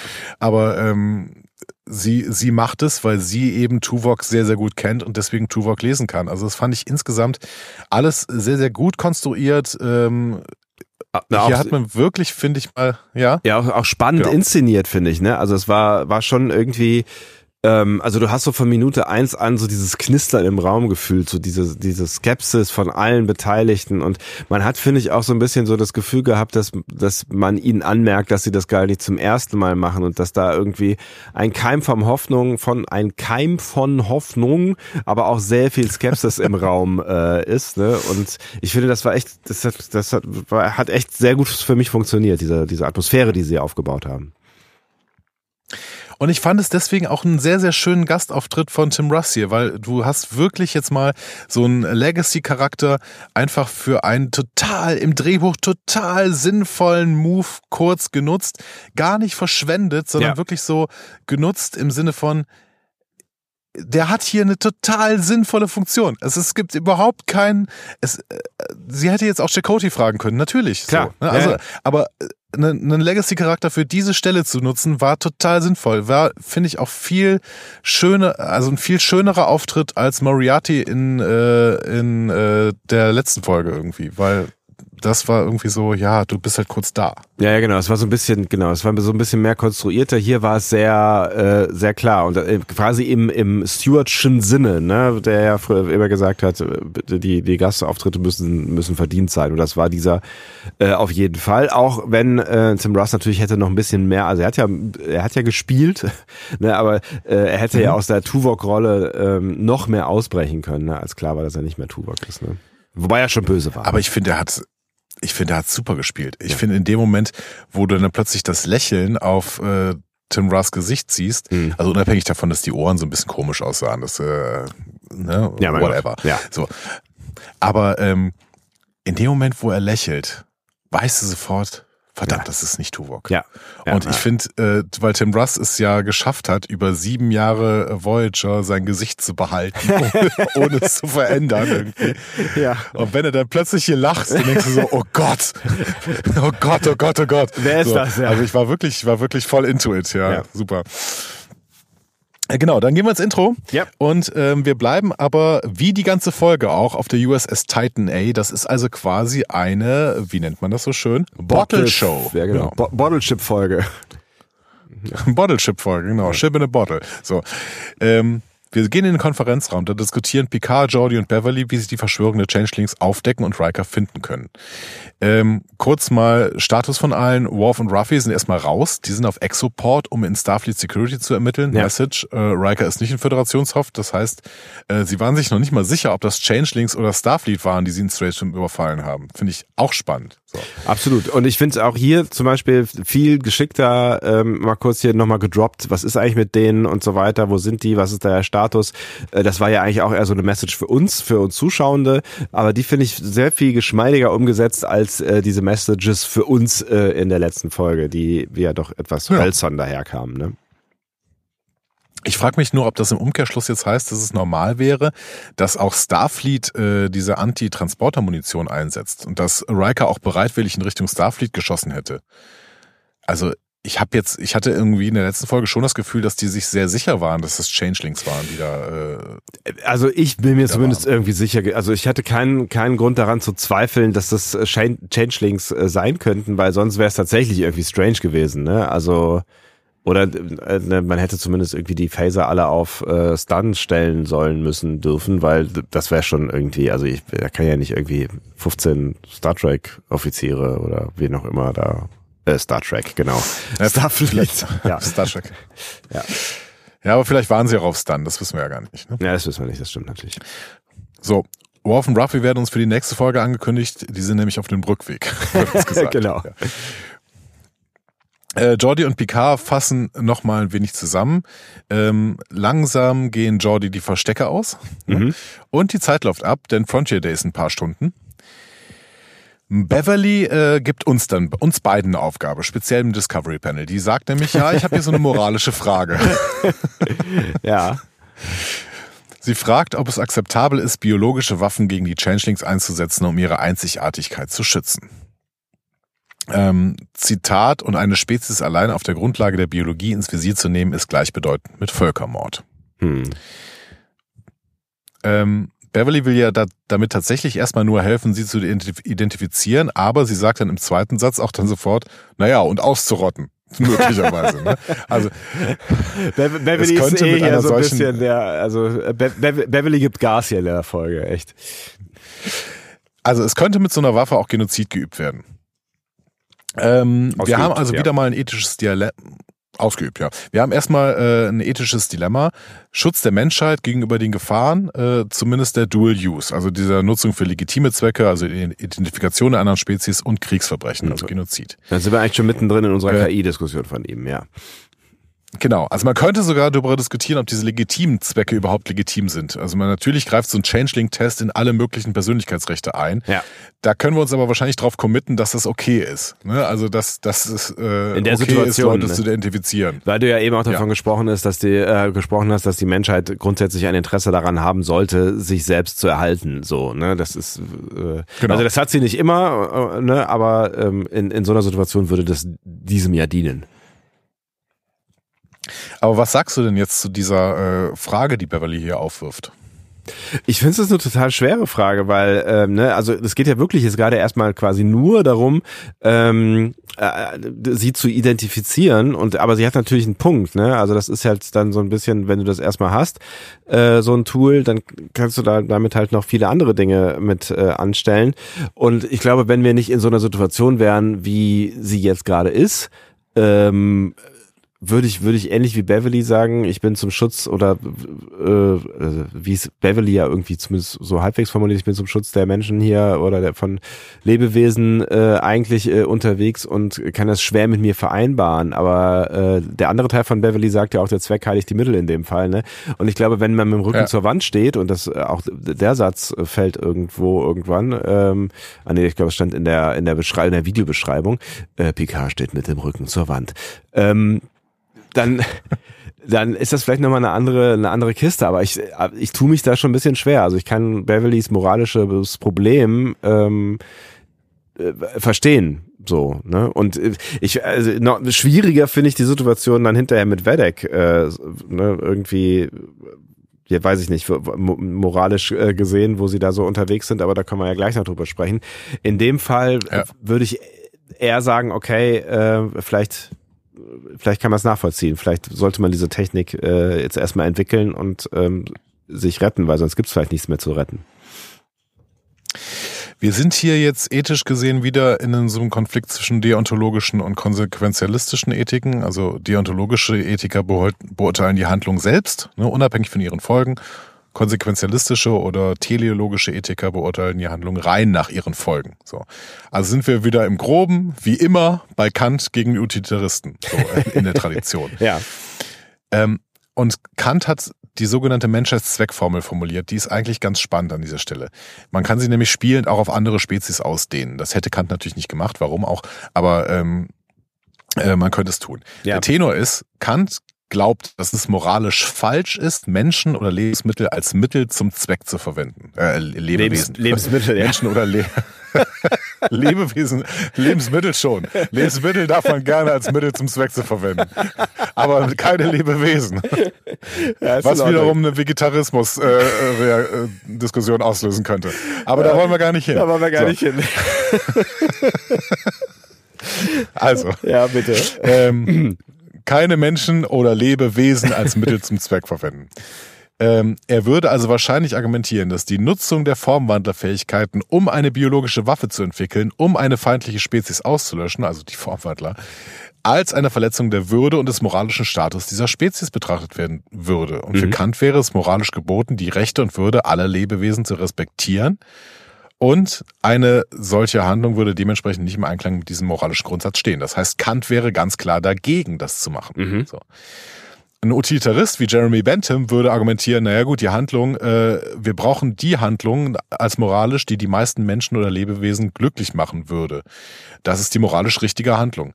Ähm, wenn die Menschen durch ihre, durch die Auslöschung der feindlichen Spezies einen größeren Nutzen erlangen würden, dann würde Bentham argumentieren, ja, mach das. Mhm. ne? Äh, Weil ihn für, für ihn ist moralisch geboten, das größte Glück für die größte Anzahl von Menschen oder Lebewesen zu erreichen. Ähm, Hm. Jetzt würde Bentham vielleicht sagen, okay, dann äh, machen wir unsere moralische Gruppe so groß, dass die äh, Formwandler mit drin sind. Dann dürfen wir aber immer noch auf jeden Fall dieses Ent- Identifikationsmerkmal machen. Wir dürfen halt natürlich keinen Genozid begehen, Ja. dann, weil dann haben die Formwandler ein bisschen was dagegen. So, Ja, also es ist nicht fördert nicht ihr Glück, sagen wir so, wenn sie sterben alle. vermutlich. Ja. Aber vermutlich. Aber ähm, Bentham würde, glaube ich, äh, gar kein Problem damit haben, ähm, dieses Ident- Identifikationsdings zu entwickeln. Mhm. Auch wenn das eventuell das Risiko be beinhaltet, dass damit ein Genozid begangen werden könnte. So. Aber es ist und bleibt eine schwierige, schwierige Kiste, vor allen Dingen halt auch mit der Vorgeschichte. Ne? Also ich meine, äh, die, die Virusgeschichte wird ja auch nochmal gedroppt hier irgendwie. Also das ist ja alles irgendwie Mhm. nicht so nicht so optimal gelaufen in der Vergangenheit und ähm, ne, auch nur knapp von einem Genozid irgendwie weggeschraubt so ne? und jetzt quasi äh, direkt mal den nächsten Move zu gehen und in die gleiche Richtung äh, zu, zu handeln, ist natürlich irgendwie doppelt schwierig. Ne? Was ich total schwierig finde, ist Picards Antwort. Der sagt nämlich, ja, entwickel erstmal was, wir gucken dann, wie wir die moralische Frage beantworten. Ja, Also das finde ich Ja. ganz, ganz schwierig, weil wenn die Waffe erstmal entwickelt ist, dann wird es schwierig, ihre Verwendung zu kontrollieren. Ja, genau. Das ist halt so, Ähm, ne, entwickle erstmal eine Atombombe, mal gucken, ob wir sie einsetzen. Ja, natürlich wirst du, also wirst du vielleicht nicht ein, sofort einsetzen, aber du wirst sie benutzen, also du wirst die Macht nutzen, so, ne? Ja, genau. Und deswegen äh, sage ich auch nochmal, das war ja unsere KI-Diskussion. Ich finde, wir sollten schon bei KI-Forschung immer wieder überlegen, ob wir diese Forschung machen sollten. So. Mhm. Wenn wir die Forschung gemacht haben, werden wir die Ergebnisse nutzen. So. Ja, ja, ja. Das ist nicht die Frage. Ja. So. Aber wann ist, wann sollten wir vielleicht aufhören zu forschen? Das wäre so Verantwortungs, äh, eine Verantwortungsfrage, finde ich. Ja. ja. Ähm, so, aber jetzt geht's ans Eingemachte. Der Plan der Changelings. Sie glauben, dass die Changelings Picard beim Frontier Day durch einen perfekten Doppelgänger ersetzen wollen. Äh, Picards Körper und Jacks DNA. Wobei Beverly zu Recht sagt, Jacks DNA ist nicht Picards DNA. So, Ja, also danke, ja. was ist der Punkt hier? Ja. So. Ja. Ähm, und dann wissen sie irgendwie auch nicht mehr weiter. Ne? Naja, Jordi, Jordi das ist formuliert jetzt der ja, Status. äh, Jordi formuliert ja dann noch irgendwie sowas, also irgendwie, ich weiß gar nicht, fragt Beverly dann Jordi, so äh, könnte man dann die fehlenden Sequenzen aus Picards Körper mit Jack äh, ersetzen und alle gucken sich nur so an und irgendwie, ja, vielleicht, vielleicht auch nicht, aber was ich tatsächlich an dieser Stelle noch nicht so richtig, so richtig verstanden habe, was ist denn jetzt perfekter? Also das, das Problem ist, dass, dass die, ähm, dass diese neuen Change, die Super Changelings äh, sich zwar äh, verwandeln können in Menschen aus Fleisch und Blut, aber keine DNA haben. Das haben wir ja schon gelernt, ja. Und das heißt, das ist das Problem, was sie quasi mit dem mit dem Körper von Picard ähm, lösen wollen und äh, quasi dann die DNA von Picard nutzen wollen, damit sie, aber wird es überprüft? Also ist, ich habe da nicht so ganz gecheckt, warum diese DNA von Picard so wahnsinnig wichtig ist. Ich habe vieles an dieser Theorie hier nicht verstanden. Ja. Ähm, also erstmal, Picards Körper ist ja da. Der wird doch auch noch DNA haben. Also, weil DNA-Spuren kriegst du ja an jeder, äh, keine Ahnung, kriegst du an jeder Hautschuppe Ja. irgendwo. So. Das heißt, äh, wenn Picards Körper da konserviert in diesem komischen Zylinder da rumsteht, Ja. Dann wird er ja auch noch DNA haben. Dann braucht er aber nicht Jacks DNA. Das heißt, diese Theorie ist total Banane. Vor allen Dingen, weil Beverly ja völlig zu Recht sagt, was, hä? Wenn ich Picards Körper hab und Jacks DNA dazu bringe, was soll das bringen? So. Ähm, wobei dann ja irgendwie die Theorie ist, ja, kann das vielleicht irgendwas ersetzen, um da irgendwie so ein Super Changeling draus zu machen? Maybe. Aber warum denn eigentlich? Weil ähm, Picards Theorie ist, ja, ich habe ja meine Rolle beim Frontier Day. Hey Picard, du bist ein Flüchtling gerade. Du hast überhaupt keine Rolle mehr bei Frontier Day. Ja. Du wirst bestimmt nicht, äh, du wirst bestimmt nicht als Flüchtling da auf den Frontier Day kommen und sagen, übrigens, ich habe ja meine Rede. Ja. Meine sehr verehrten Damen nehmt und den Herren. Mann fest. Ja. Habe ich auch nicht so ganz gecheckt, ja. So, äh, pff. also äh, sehr, sehr, sehr viel unklar in dieser Szene, sehr viel unklar. Ich hatte auch das Gefühl, dass, dass P- Picard kurz mit dem äh, äh, äh, damit, mit, mit der Möglichkeit spielt, dass er jetzt mal eben kurz zum Frontier Day, Day äh, rüberfliegt und seine Rede hält, wo ich auch dachte so, Das kann nicht, das kann nicht aufgehen. So, und das kann auch nicht der Planet Changeling sein, weil auch die müssen mitbekommen haben, dass äh, Picard jetzt gerade irgendwie geflüchtet ist. Also was machen sie mit diesem Körper? So, also, äh, Eben. Sehr unklar alles. Sehr unklar. Also deswegen finde ich die Theorie, die, die die drei hier gerade machen, finde ich ziemlich bescheuert. Ja. Weil sie ihre eigenen, ihre eigene Situation völlig missachten und ja, Beverly ist ja die Einzige, die es sagt. Picards Körper und Jacks DNA, das gibt, ergibt kein Match an dieser Stelle. Nachher sagt Picard ja auch, dass sie eine andere Theorie haben. ja. Auch das ist fraglich, aber ähm, an dieser Stelle bleiben sie halt mit diesem Jacks DNA und Picards DNA kombinieren, bleiben sie stehen, wissen aber irgendwie auch nicht weiter und deswegen wollen sie jetzt versuchen, von Android äh, M510 neue Infos zu bekommen. Hm. Mal gucken. Wir gehen also in die Sickbay. Ne? Ja. Ähm, Picard und Jordi besuchen jetzt Elandra, die an dem Androiden arbeitet, den Picard dann auch sofort Mr. Data nennt. Ja. Ähm, Alandra glaubt, das Problem gefunden zu haben und weckt den Androiden aus dem Kälteschlaf. Jordi sagt dabei übrigens explizit nur kognitive Funktionen. Ja. Kältestrafe. Trotzdem hat der Android anschließend sehr, sehr viel Körperbewegung. Das stimmt allerdings. ja, sie haben Spiner offensichtlich nicht sagen können oder nicht klar machen können, dass äh, er äh, während des Schauspielerns sich bitte nicht weiter bewegt, ja. Also nur kognitive Funktionen wäre natürlich schwierig in der Darstellung gewesen. Dann hätte Ja. der Computer vielleicht Datas Stimme nachahmen müssen oder sowas. Das ist schwierig. Ne? Aber warum schreibt man denn hier nicht ins Drehbuch, äh, bitte beschränkt die körperlichen Funktionen auf den Kopf? Ja, Dann verstehe hast ich du das nicht. Problem gelöst. Ja, ja, ja, genau. Und dann sieht's halt Also, auch strange so aus und so- dann, dann, dann würde auch jeder checken, dass es irgendwie gerade, ne, also so, ja, so habe ich es auch nicht verstanden, ja. Ist ein bisschen unrund so irgendwie, finde Ja. ich. Ja. Ähm, der Android spricht zunächst im Data-Stil Mhm. und mit Datas Erinnerungen bis Nemesis. Äh, er erwähnt sofort die Scimitar, ne, also das romanische Schiff, das mit Data an Bord explodiert ist, Ja. ne, weil das ist halt die letzte Erinnerung ne, vom, vom Backup quasi. Mhm. Dann wird er plötzlich zu Lore und fängt an, Picard zu beleidigen. Mhm. ähm, Alandra stellt fest, dass die beiden Persönlichkeiten um die Vorherrschaft kämpfen. Mhm. Sie sagt auch, Sung und Before sind nur Speicherdateien. Ähm, und von Lel ist jetzt überhaupt nichts mehr zu hören. Stimmt, Die ja. war in der letzten Folge auch noch dabei. ähm, warum war der Android in der letzten Folge dann kurz Before, wenn das nur Speicherdateien sind? Stimmt, ist eine gute Frage. Oder sie haben es jetzt mittlerweile so gemacht, dass sie, dass sie die weggespe oder wegspeichern konnten, aber das äh, sagt sie ja nicht so. Also das ist eher eine Analyse des Ja. Ist-Zustands, ne? Ja, irgendwie schon. Ja, ich meine, Naja, wobei sie, gut. sie auch sagt irgendwie, dass sie, dass sie ähm, ähm, Lauren halt nicht eingefangen bekommt quasi. Ne? Es kann natürlich sein, dass ähm, dass sie das mit den anderen beiden geschafft hat, ne? dass die halt irgendwie in einer anderen Struktur in diesem Gehirn waren und dass sie die halt irgendwie wegspeichern konnte und Lore halt so ver verknüpft war mit allem anderen und mit Data, dass sie Mhm. den nicht extrahieren konnte oder so. Aber muss man sich, also ne, man, mu man muss es sich halt hier gerade schon schön reden oder selber erklären. Ja, aber das ist für mich irgendwie noch okay. Also Ja, ja, klar. ähm, Law rationalisiert seine Notwendigkeit dann gegenüber Landra. Ne? Er sagt, ja, wenn die Helden immer ihre Moral ausspucken, dann ist ein wenig Ant- Antagonist auch erforderlich. Finde ich eigentlich ganz schön Ja. irgendwie. Ne? Das ist ein bisschen wie eine Anleitung für ein Drehbuch irgendwie. Ich hab auch gedacht, Ähm, okay, wenn du mal kurz erklärt, wie so ein Drehbuch hier funktioniert, ja. Ja. ähm, allerdings war Mr. äh, war Picard jetzt gerade in der letzten Szene nicht unbedingt Mr. Moral, ne? Also das muss man auch, auch Ja, sehen. stimmt, also ja. so sehr moralischer Held ist er jetzt auch nicht. Äh, zumindest hier nicht. Ja. Aber gut.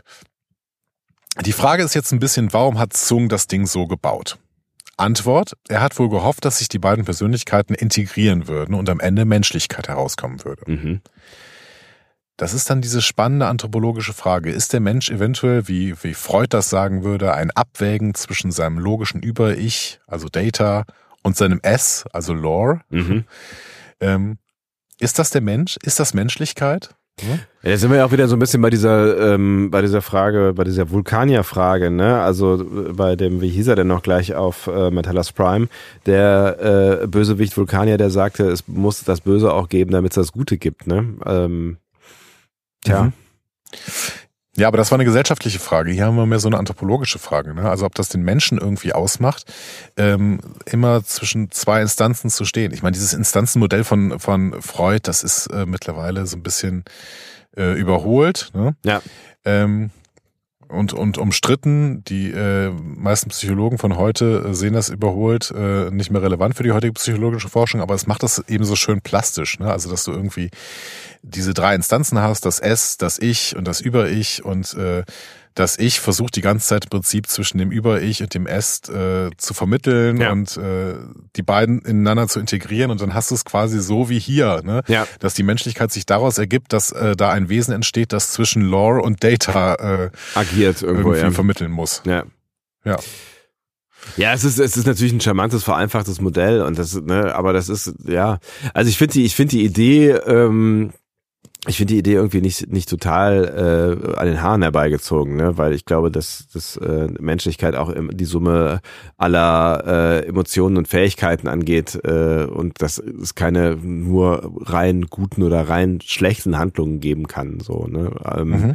Also insofern äh, kann ich das kann, kann ich das nachvollziehen, was sie da jetzt irgendwie versuchen zu, äh, zu erzählen, ob der Plan da jetzt aufgeht. Ähm, ich meine, er geht ja jetzt erstmal nicht auf, ne? aber ob er perspektivisch aufgehen kann, I don't know. Aber im Prinzip würde es dann ganz gut passen, ne? weil Data ist ein sehr, sehr gutes Über-Ich, ne? mit Ja. rationalen, logischen Persönlichkeit, nach moralischen, ethischen Prinzipien handelt, ne? ist immer so Regeln und Werte der Sternenflotte sind ganz, ganz oben, äh, müssen bewahrt werden, Respekt vorm Leben, Respekt vor der Würde. Ja. Und Law ist impulsiv, triebgesteuert, äh, eigene Wünsche und Bedürfnisse über allem, äh, zeigt Muster von Gewalt und Aggression, also das passt eigentlich total gut an der Stelle. Ähm, die machen dann auch so eine Darstellung. Hast du auf die geachtet? Die Darstellung des Gehirns? Äh, mit dieser mit dieser Barrier irgendwie in der Mitte, ne? Ähm, Genau, ja. ja. ja, ja, aber ja. Worauf willst du hinaus? Da werden da werden Lore und Data als rechte und li- linke Gehirnhälfte äh, dargestellt. Mhm. Und das äh, entspricht dem auch mittlerweile überholten äh, Hemisphärenmodell. Mhm. Also dieses Hemisphärenmodell des Gehirns, äh, da ähm, wird gesagt, dass unser Gehirn aus zwei hemisphärischen Hälften besteht, die jeweils unterschiedliche Funktionen ausübt. Die linke äh, Hemisphäre analytisch, logisch, für Sprache, Mathematik, Logik, Sequenzierung verantwortlich, ähm, kontrolliert die, die, die rechte Körperhälfte. Mhm. So, das wäre dann Data.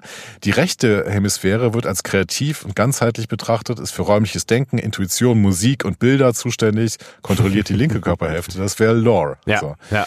Ähm, so, diese Funktionen sind nicht strikt auf eine Hemisphäre beschränkt, ne? aber das ist auch wieder eine Vereinfachung der Darstellung, dass es eben bestimmte Gehirnfunktionen gibt, die unterschiedlichen Bereichen irgendwie zugeordnet werden können. So. Mhm.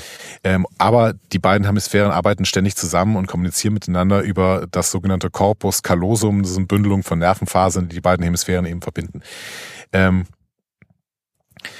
anyway, ähm, dass das Exper Experiment dazu führt, dass am Ende der Databogen zu einem Ende kommt und wir einen Menschen haben, würde ja sowohl in unseren Kommentaren als auch von ChatGPT schon spekuliert. Ja. Ich finde, es würde sehr zu Terry Metellas und auch zur Serie an sich passen, dass wir im Prinzip hier am Ende eine Integration beider Persönlichkeiten haben und da dann im Prinzip ein Mensch rauskommt. Ja, und was anderes äh, und was anderes als Data, was natürlich irgendwie ganz witzig wäre, weil dann halt quasi eine neue Figur entsteht, die ja auch noch eine Zukunft äh, Ja. hätte, ne?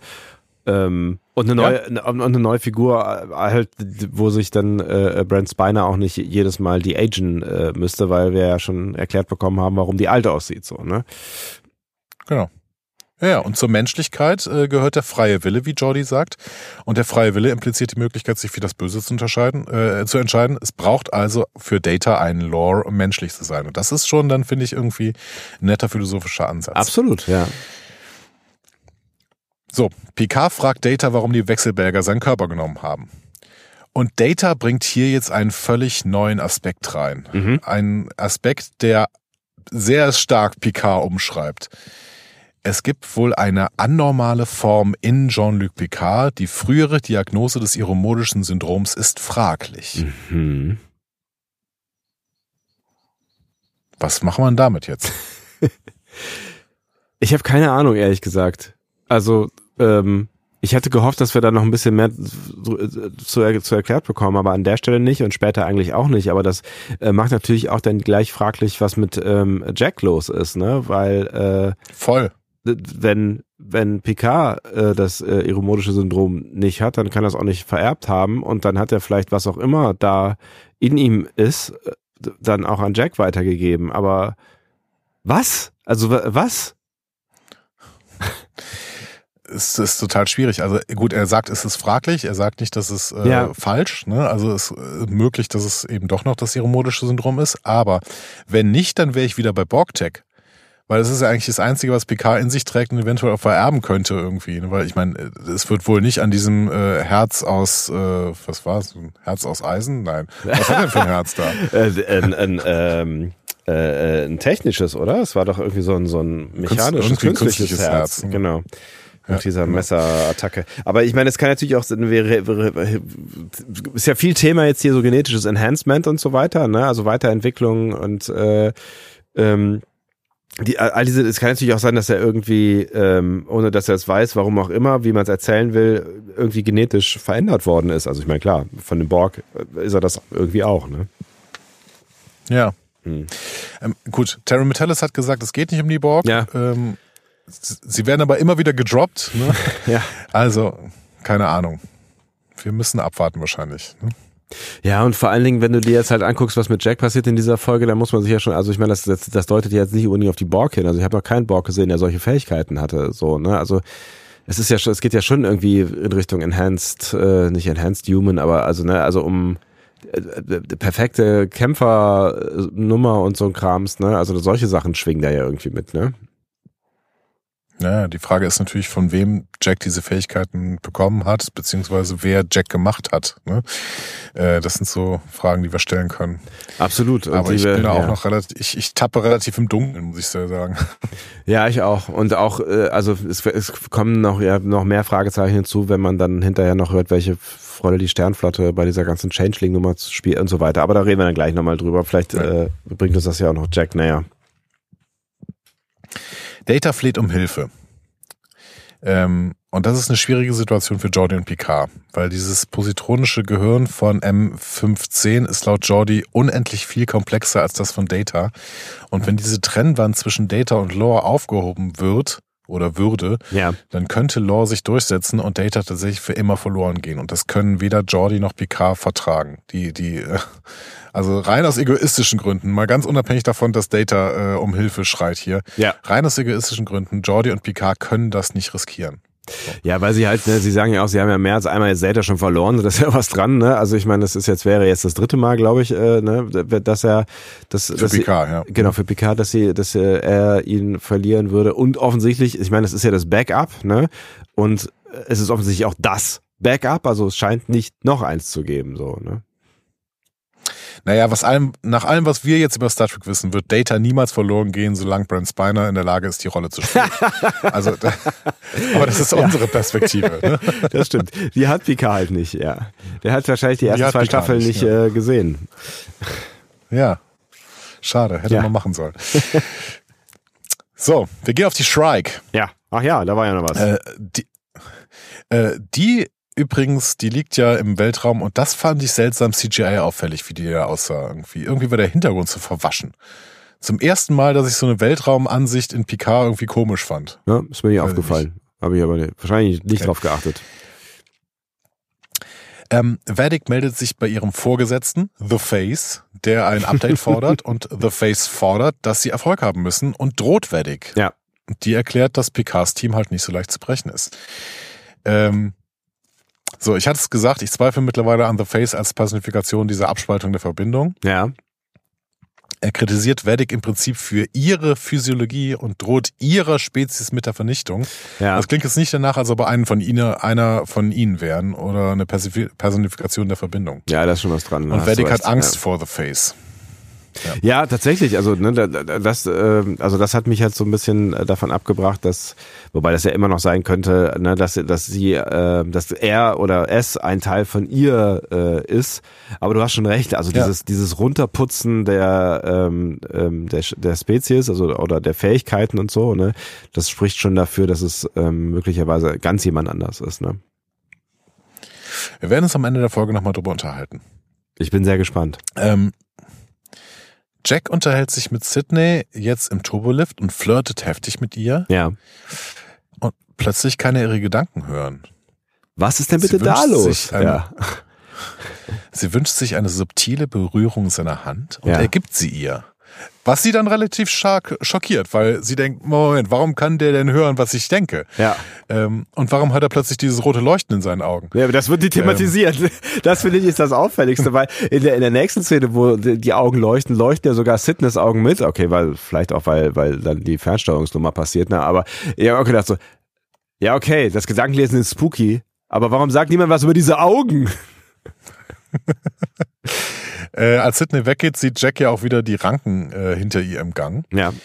Ähm, Und die rote Tür. Ich find's gruselig. Also, äh, ähm, ja, die rote Tür, genau. Also, es ist erstmal schön, die beiden flirten und ich finde, die haben auch eine sehr, sehr gute Chemie, Ja. Jack und Sydney. Ja.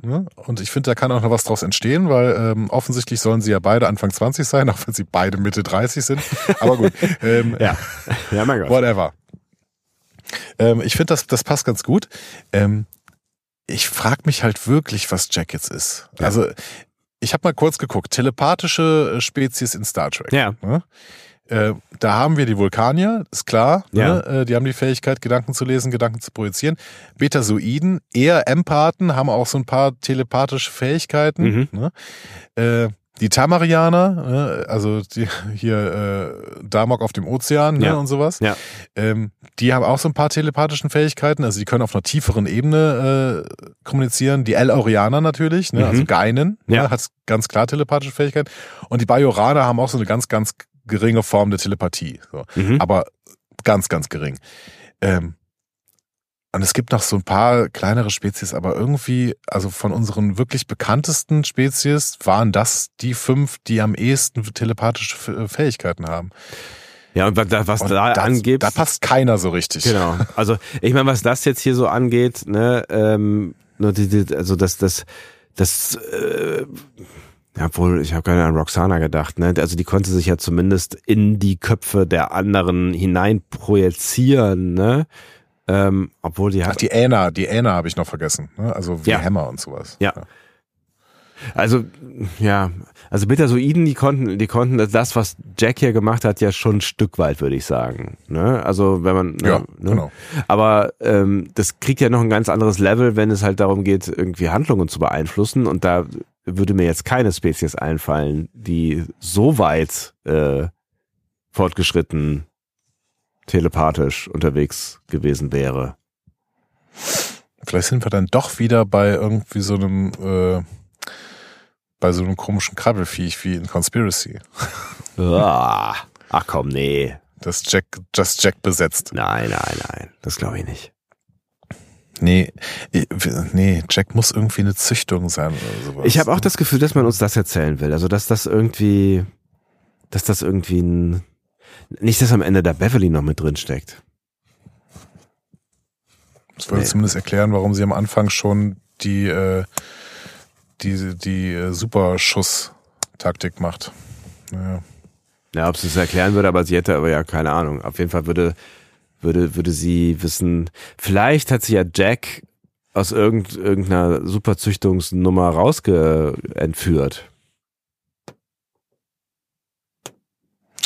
Das könnte natürlich sein. Das würde auch erklären, warum der so ein bisschen älter ist.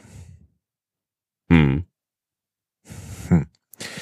Ähm, aber das haben sie uns nicht erzählt. Deswegen Ja. weiß ich nicht, glaube ich eher nicht. Ähm, Wahrscheinlich nicht. okay, wir tappen im Dunkeln. Wir gehen mal weiter. Jack kommt auf die Brücke und spricht seinen Admiral an. also Ja. Ich glaube, zum ersten Mal, dass er ihn Admiral nennt irgendwie. ne? Ja, süß. Ähm, als äh, sie dann am Ziel ankommen, berichtet Seven erstmal, dass sie einen Hilferuf von Riker erhalten hat und vermutet, dass er von Vedek gefangen genommen wurde. Mhm. Ähm, dass sie daran immer noch gezweifelt haben, finde ich auch beachtlich. also, äh, dass mir, mir war völlig klar, Ja. dass Riker von jetzt zu Vedek gebracht wird. Also schon in dem Moment, wo er festgenommen wird. Klar, wir haben es danach auch gesehen, aber ich habe da nie daran gezweifelt, dass das ein Gefangennahme von Vedek ist. Ja, ich Die auch nicht so. die ganze Zeit dran. Ja, ich auch nicht so richtig, aber die, gut, ich meine, die wissen es halt auch nicht so richtig, ne? Also sie wissen halt auch nicht so richtig, ähm, eigentlich wissen die ja noch wie viel, also die wissen ja viel weniger als wir, ne? Das darfst du nicht vergessen, weil die nicht diese Serie Ja. gucken, ne? Das heißt, sie wissen erstens nicht, ist das jetzt Starfleet gewesen? So, sie wissen nicht, also wenn wenn es nicht Starfleet gewesen ist, dann sind es die die Changelings gewesen. Aber wer wer sind die Changelings jetzt? Sind die jetzt alle Vedek äh, hörig? Also ist es quasi zwangsläufig, dass dass das alles bei Vedek wieder zusammenläuft? Oder gibt's da noch irgendwie eine andere Instanz? Sind sie vielleicht irgendwo ganz anders unterwegs? Ist Vedek nur ein Teil von irgendwas? Also das heißt, ne, Riker könnte ja auch irgendwo auf irgendeinem Planeten oder was auch immer sein, äh, wo es nochmal eine ganz andere Gruppierung von Changelings so. gibt, so, ne? Die wissen, die wissen nicht um die Wichtigkeit von Vedic, ne? Ja. ja. Also die wissen ja eigentlich gar nichts über Vedic. Ja, gut. Ja. Es ist ein kompromittierter Code, das heißt, der Captain kann sein Raumschiff anpingen, wenn er in Not ist, auch wenn das Schiff den Ruf, äh, aber wenn das Schiff den Ruf annimmt, dann verrät es seine Position. Also ist es irgendwie so mehr so ein Anklingeln lassen. Ja. Ne? Die Frage ist noch immer, wie Riker das gemacht hat, ja, aber völlig unklar. Die Frage kann ja. man nicht mehr klären. Genau. Äh, Shaw lässt auf jeden Fall das Signal erstmal blocken. Picard und Jack besprechen dann die Situation erstmal. Jack erklärt, dass er nicht weiß, was mit ihm los ist, aber er weiß, dass es nichts Gutes ist. aber wir lassen es auch noch ein bisschen so äh, im, im mysteriösen Nichts, ja. Ja, er sagt auch immer noch nicht, was los ist. Ne? Also ja. das, er könnte ja jetzt auch einfach mal Picard erzählen, was denn passiert. So ja. das mit den Ranken und das mit der Telepathie und sowas. Ne? Ja. Und dann könnte Picard, Aber nö, macht er nicht. Genau, Picard könnte sich ja dann anfangen, Sorgen zu machen oder irgendwie mal mit Beverly reden oder man könnte mal irgendwie ins Handeln kommen. So, ne? Ähm, weil ich meine, die haben ja schon mehrfach mit äh, solchen komischen Geschichten zu tun gehabt in den letzten 150 Jahren auf TNG. Also vielleicht hätten sie ja eine Idee, was da Phase ist. Ja, es ist immer, äh, also es ist nie gut, wenn ein Patient quasi seinem Arzt nicht die volle Wahrheit sagt. Ne? Ja. Beziehungsweise hier vielleicht auch seinem Dad, der seinem Arzt Bescheid sagen könnte. Ja. Whatever. Ähm, Jack schlägt auf jeden Fall vor, sich selbst für Riker auszutauschen. Erneut. Das hat er ja schon mehrfach vorgeschlagen. Ja. Irgendwann wird es wahrscheinlich passieren. Aber äh, PK lehnt das hier ab. Jack gesteht, dass er äh, sich immer schon anders gefühlt hat und Dinge hören kann, die er nicht erklären kann. Also immerhin etwas. Ja. Immerhin sagt er ihm etwas. So. Aber auf die Frage hin, was, ne, also Picard sagt dann so, was denn? Äh, was für Dinge? Ja. Er sagt halt nichts mehr, ne? Also, ja. Das wäre die Gelegenheit gewesen eigentlich.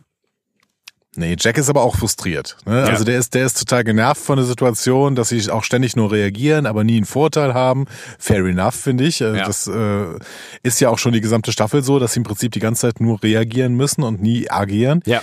Und Picard bringt das jetzt auch auf eine Idee. Ne? Also der hat jetzt eine Idee, wie sie wieder vielleicht Vedic bekommen können. Mhm. So. Und diese Idee wird uns den Rest der Folge, äh, wird uns die Rest der Folge beschäftigen. Ja wird uns den Rest der Folge beschäftigen. Auch das, das wollte ich sagen. sagen. Ja, Warum sage ich das? Ja, weiß ich nicht. Das genau. wäre auch viel richtiger, Anna. Könnte man so sagen. Ja. So, dementsprechend später. Die Shrike erreicht die Titan. Die liegt, liegt leblos im All und zwar neben einem vulkanischen Kriegsschiff VSS Teplanar. So. Mhm. Irgendwo im Alpha-Quadrant wird uns gesagt. Es ist wieder auch ein Trümmerfeld. Wir sehen da, äh, wie gesagt, dieses Schiff neben der Titan, aber auch noch so ein paar andere Trümmer. Ähm, eine Tiplanar kennen wir schon aus der Enterprise-Episode The Catwalk. Mhm. Auch hier wird sie übrigens nur zerstört dargestellt. Also es, wir haben noch keine äh, funktionsfähige Tiplanar äh, kennengelernt. Wir kennen aber die Tiplanar Hath, die wir aus First Contact als First Contact Schiff kennen. Ne? Ah, also das, ähm, ist da eben ja das erste äh, vulkanische Schiff, was die Erde überhaupt besucht. Also ein historischer Name. Genau. Und Tiplanar ist eine, also Tiplanar Hath ist eine vulkanische Matronin der Philosophie. Also die äh, wird auch in, in uh, The Voyage Home schon zitiert mit dem Satz, Logik ist der Zement unserer Zivilisation, mit der wir aus dem Chaos aufsteigen, indem wir die Vernunft als unseren Führer verwenden. Oh. So. Mhm. Da wurde übrigens auch der äh, Name eingeführt, Tiplana Hath. Der wird dann in äh, Star Trek 7, also in, in First Contact, war es 8? 8, ne? Ja. Äh, wird er wieder benutzt. ähm, und ich hatte dir das, glaube ich, schon mal erzählt, aber es ist so ein ganz kleiner Fun-Fact. Mhm. Tiplana Hath ist nach dem Star Wars-Planeten Hoth benannt. Ah, ja, ich erinnere mich dunkel. Mhm. Das war so ein Kirk Thatcher-Ding in Star Trek 4. Genau, der ja, Ja. ja auch Star Wars-Fan war. Ja. Ähm, in Discovery äh, bei Battle of the Binary Stars gibt's auch ein Föderationsschiff namens Tiplana Hath. Und das ist ehrlich gesagt, das hat mich auf die Idee gebracht, warum sehen wir eigentlich in dieser Folge ein vulkanisches Kriegsschiff, das nicht zur Föderation gezählt wird? Haben die neben der Sternflotte jetzt noch eine eigene Armee? Stimmt. Ist eine gute Frage. Oder ist das dann, ist die Föderation eigentlich eher sowas wie die NATO, die, äh, wo dann halt einfach die eigenen Armeen bestehen bleiben? Aber das hätte ich noch bis jetzt ne? nicht gesehen, Nee, oder? Eigentlich, eigentlich, eigentlich nicht. Also, dann habe ich kurz gedacht, ob es das Wrack der alten Planar ist und dann ewig alt, also vor Gründung der Föderation, wie bei äh, Enterprise. Ja. Aber dazu würde der Funkspruch, Funkspruch nicht passen, äh, der sich ja auf die Crew der Titan bezieht. Ja, genau. Ja. Ähm, unklar. Also vielleicht könnt ihr mal in die Kommentare schreiben, was ihr da für Erklärungen für habt, weil ähm, ich kann mich nicht erinnern, dass die Vulkanier oder auch die Erde oder sowas noch irgendwie eigene Flotten hätten. Irgendwie, also zumindest keine Kriegsflotten. Kann ja sein, dass die irgendwelche Frachter haben oder sowas, aber Kriegsschiffe, weiß ich nicht. Aber gilt Oder, das, gilt oder das für- beginnt hier schon der Niedergang der Föderation? Ja, offensichtlich. Aber äh, die, die Frage ist halt, ähm, gilt das für alle Föderationsmitglieder? Haben alle Föderationsmitglieder keine eigenen Schiffe mehr? weiß ich nicht. Also Kriegsschiffe. Wie Ja, gesagt, ihr könnt, ja. ihr könnt es mal in die Kommentare schreiben. Das war einfach eine Frage, die ich hier aufgeworfen habe, die im Prinzip mit der Handlung nichts zu tun hat, aber es ist irgendwie eine Frage, warum da ein vulkanisches Kriegsschiff fliegt. Das ja auch wirklich benannt wird als VSS, ne? also Vulcan äh, Spaceship dann. Ja, Genau. ja. Ähm, Vedic glaubt jetzt, dass Jack noch lebt, obwohl eben die Readings alle sagen, ja, Lebenszeichen unklar, aber hier, die sind einfach irgendwie beide dead in the water. Mhm. Deswegen leitet sie jetzt eine Such- und Rettungsaktion ein mit einem Shuttle, keine Transporter. Ähm, es beginnt jetzt die große Amanda Plummer Show, ne, die Ja. Hier schon ihren ersten äh, Wahnsinnsauftritt hat und später ja noch eine riesige Wahnsinnsrede hält. Ja. So. Was sagst du dazu?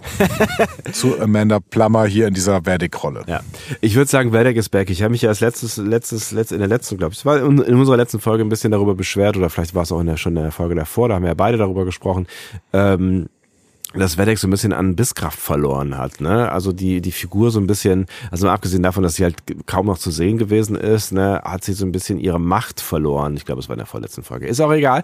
Ähm, hat sie so ein bisschen ihre Macht verloren, also auch dadurch, dass dieses äh, Gesichtswesen da halt offensichtlich noch mehr Macht hat und deswegen offensichtlich ja böser ist und deswegen war sie plötzlich nicht mehr so böse im Kontrast so. Aber ich muss sagen, hier jetzt ähm, in dieser Folge äh, Vedek ist back. Also ich finde, hier ähm, spielt sie ihre Macht wieder gekonnt aus und auch ihre Überlegenheit und ihre ganze Geschichte. Und Amanda Plummer macht hier eine hervorragende äh, Figur. Also ich finde, ähm, dadurch, wie sie, wie sie hier gespielt wird, gewinnt sie halt auch auf jeden Fall an Auth- Authentizität zurück und damit halt an Boshaftigkeit, so, ne? Also, ich finde sie jetzt wieder scary und ähm, ich glaube, das hat auch ganz viel mit, äh, mit dem Schauspiel zu tun. Ähm, also ich, ich fand, fand Vedek jetzt hier in dieser Folge wirklich wieder großartig. Mhm. Du nicht. Okay, dann muss ich mal die. Nee, überhaupt nicht. Ich Ja. finde ich finde es ganz fürchterlich. Ich finde es ganz, ganz schrecklich und ich finde nichts von dem, was du gerade gesagt hast, äh, unterstreichen. Ähm, Das ist interessant. mit einer Einschränkung. Ja. Also, ja, es, ich finde es gut, dass wir uns endlich mal komplett widersprechen. Ja. Ähm, mit einer Einschränkung. Also erstmal finde ich, es wird hier später noch eine plausible Motivation für äh, Vedic erklärt. Ja. Das, das ist gut. So. Was hilft Das auf jeden hilft Fall. auch Das hilft der, Charakter. genau, das Genau. hilft dieser Rolle, ja. Genau. Darüber können wir später noch reden. Aber ich finde, dass Vedic hier überhaupt nicht an Größe gewinnt. Im Gegenteil. Ich finde, dass Vedic einfach nur noch eine Verrückte ist. Und zwar über die gesamte Folge. Die ist verrückt. Das wirkt nicht machtvoll. Das wirkt auch nicht, nicht planvoll. Das wirkt alles irgendwo so, äh, ja, halt impulsiv, äh, sie, sie, sie ist ja noch nicht mal der Chef irgendwie ihrer eigenen Organisation. Sie ist einfach nur irgendein Werkzeug und darin ist sie auch noch total verrückt. Das heißt, auf Dauer äh, wird sie keine, keinen Erfolg haben können, weil sie ja keinerlei Planung hat. Gut, auf der anderen Seite hat man auch keine Planung. Das ist, das, das ist gerade noch ihr Erfolgsrezept, dass die Föderation halt sich auch nicht besonders schlau anstellt. Aber grundsätzlich, und ich, Amanda Plummer kann da wahrscheinlich gar nichts für, Ja. aber ich finde, dass äh, sie hier einfach nur eine Verrückte spielen muss und das ist natürlich super einfach. Also eine Verrückte zu spielen, ähm, die einfach so ein bisschen mit den Armen wackelt und so, äh, keine Ahnung, halt einen auf, auf äh, total strange macht, das ist doch total simpel. Das kann doch jeder, oder? Also das können auf jeden Fall viel wesentlich mehr Leute als Amanda Plummer, die noch 20.000 andere Sachen kann. Das ist ja keine schlechte Schauspielerin oder sowas. Ich finde, dass das, ähm, dass das äh, Drehbuch ihr hier jetzt irgendwie nicht so viel gibt irgendwie. Also find, du brauchst doch kein echtes Talent oder kreative Fähigkeiten, um einen Verrückten zu spielen. Muss sich einfach wie so ein totaler, totaler Psychopath aufführen und sich selbst mach, vergessen. Dann mach du das doch bitte in der nächsten Staffel. Nein, aber ähm, also ich, ich, ich, ich weiß, was du meinst, aber ich finde tatsächlich, also ja, sie, die ist jetzt hier nicht mehr mega planvoll und sie ist ja dann, also sie ist ja auch gefangen quasi, also sie wird ja auch gefangen äh, genommen und ähm, auch wenn sie so tut, als hätte sie irgendwie noch die Oberhand, ähm, ist ja das Einzige, was sie in die Karten spielt, am Ende ähm, Data, also Law, so, ne? Also ohne den wäre sie offensichtlich ja nicht, nicht ja. aus dieser Situation rausgekommen. Aber ich finde das grade, Chaos, genau. Genau. Äh, aber ich finde gerade ähm, dadurch, dass sie halt hier gerade so unberechenbar wirkt, ähm, gewinnt sie wieder an Stärke, für mich zumindest, in dieser, ähm, auch in dieser spannungsgeladenen äh, Episode. Also ich fand sie auch mit diesem Hintergrund, der uns dann hinterher gezeigt wird, ähm, fand sie echt wieder spooky und äh, durch dieses Chaos-Moment und dieses durch dieses Unberechenbare ähm, und ja, sie geht ja nicht planvoll vor, sie geht ja, äh, also sie hat aber, sie hat auch nicht mehr viele Optionen, ne? Also was was soll sie auch noch groß tun, ne? Also sie hat jetzt irgendwie ähm, die letzte Option ist halt irgendwie in die Offensive zu gehen und zu gucken, dass sie irgendwie vielleicht doch noch Jack bekommt, was ja äh, offensichtlich ein starkes Bedürfnis äh, dieses Menschen, äh, des Gesichtsmenschen ist oder Gesichtswesens ist. Ähm, also für mich war das ja, war das ja ähm, durchaus nachvollziehbar. Ihre ihre Handlung auch, ähm, aber auch dieses dieses dieses dieses diesen Moment von Chaos und Unberechenbarkeit und Hass und Wut und und ähm, ne, all das, hm. was was dann ja irgendwie dann später auch eine starke Rolle spielen wird. Ja, für mich ist es einfach keine starke Antagonistin. Also ich finde, ich, ich brauche entweder oder äh, bei einer Antagonistin. Entweder brauche ich eine extrem mächtige, planvolle und, äh, Organis, äh, Antagonistin, so dass ich wirklich die ganze Zeit Respekt vor deren ähm, Leistungsfähigkeit habe, Ne? Ja. Ähm, da muss ich dann nicht andocken können. Oder ich brauche einen Antagonisten, bei dem ich andocken kann. Bei dem ich denke, okay, ähm, der hat so sehr Motivation, dass ich wirklich Sympathie dafür empfinden kann. Der hat, äh, also keine Ahnung, einen, einen, einen Goldukat. So. Ja. Goldukat war deswegen der Beste, weil er beides zusammengebracht hat irgendwie. Ne? Der war uns teilweise total sympathisch ähm, und der, bei dem hattest du immer das Gefühl, der hat noch irgendwie noch zehn Fäden in der Hand. Das ist am Ende ein bisschen ausgefranst bei Goldukat ja. in der letzten Staffel, aber grundsätzlich war das, glaube ich, die große Stärke. Wenn jemand irgendwie ähm, nur noch impulsiv handelt und keinen großen Plan mehr hat, dann wird es schon ein bisschen schwächer. Wenn das dann auch noch jemand ist, bei dem ich sowieso, bei dem ich überhaupt keine Sympathie empfinden kann, dann weiß ich nicht, warum ich mir Herr Weddick angucken muss. Das ist ein reines Chaos-Element. Das ist auch nicht mehr wie Lore, wo irgendwie noch ein Stück Data drin steckt. Vertic ist einfach nur noch ein Chaos-Element. Ich habe so ein bisschen Mitleid von dem, was da während des Kriegs passiert ist. Das wird auch hier geweckt und die Motivation ist klar, warum sie das macht. So, das ist immerhin so. Aber ansonsten, warum soll ich, warum soll ich denn da hier irgendwie mitfiebern?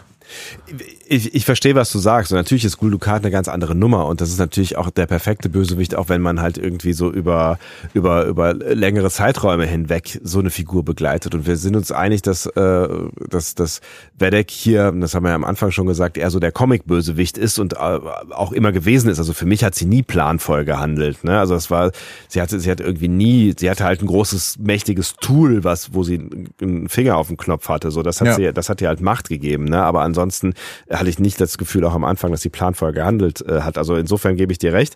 Ähm, aber durch durch ihre ähm, durch ihre Motivation und ich hatte tatsächlich also bei mir hat es funktioniert also ich habe hab's schon ähm, Mitleid für für sie gehabt und ähm, hatte hatte auch ein äh, ein gewisses Problem mit der Handlung von Picard und Beverly dann in der Situation ihr gegenüber und ähm, mhm.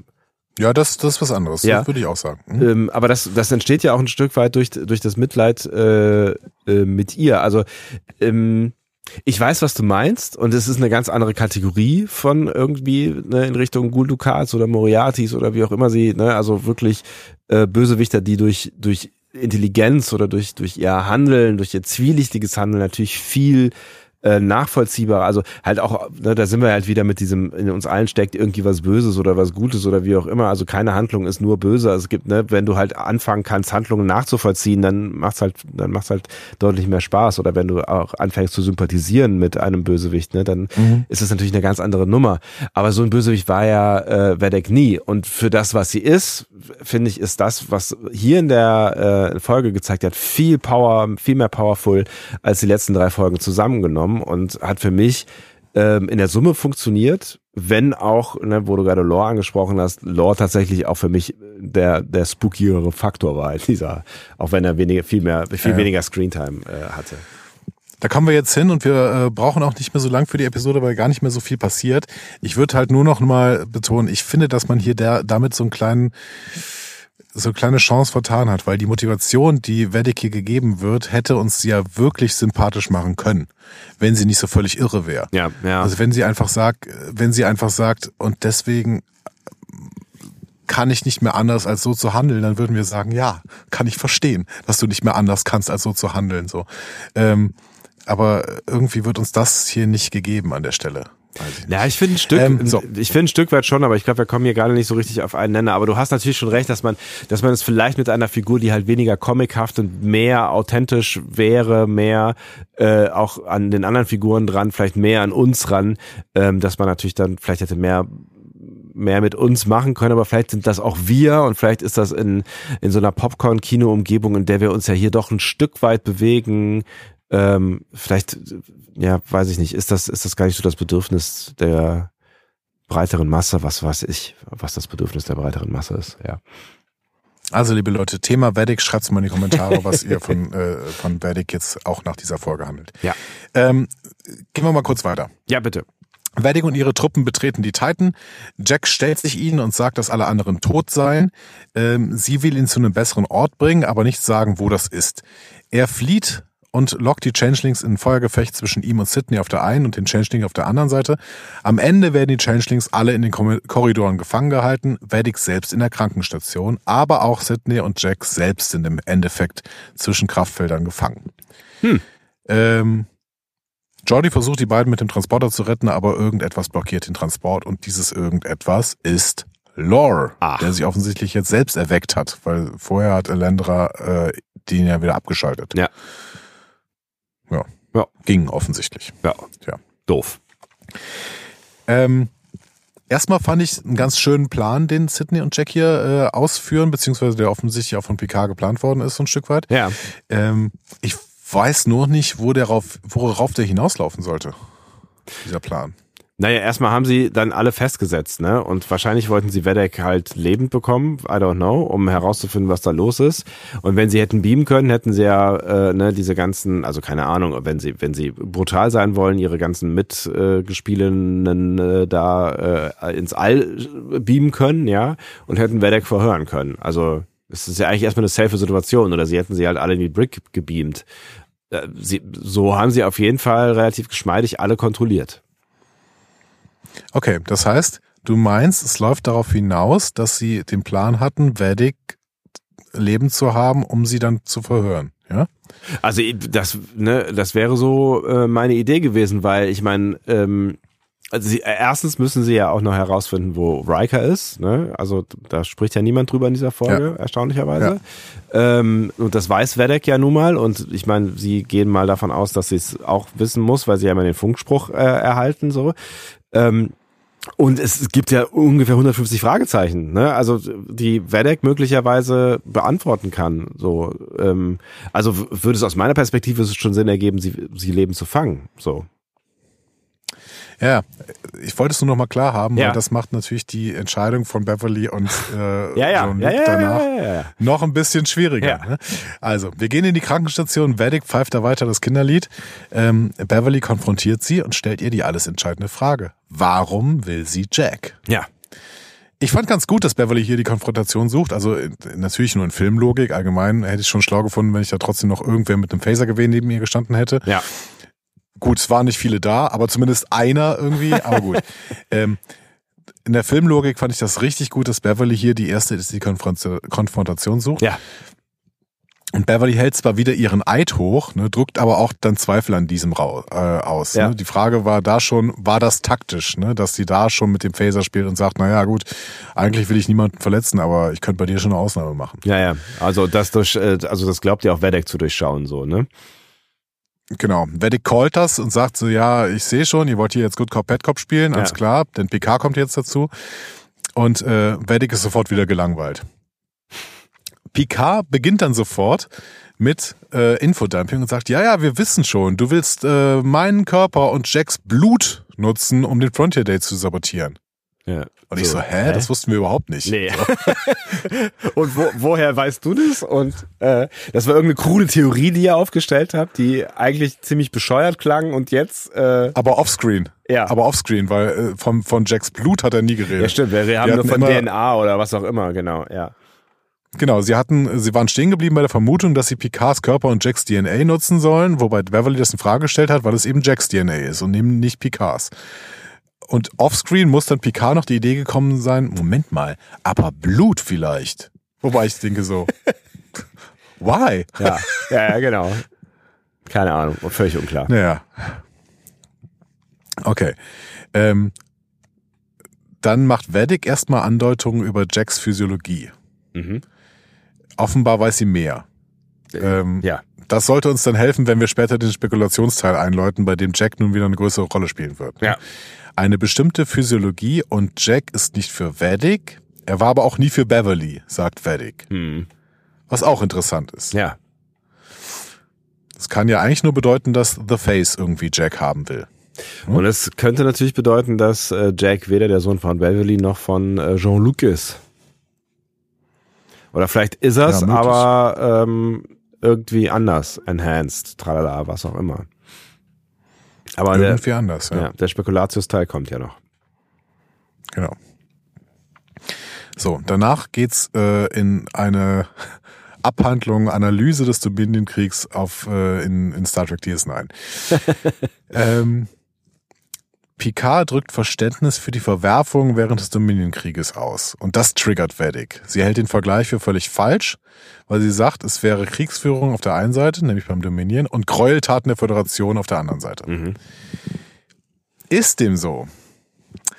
Weiß ich nicht. Das Dominion hat eine ganze Spezies abhängig von der Droge gemacht, damit sie sie als Kampfmittel einsetzen kann. Mhm. Ähm, ob das jetzt wirklich alles Kriegsführung ist oder auch Gräueltaten, unklar. So.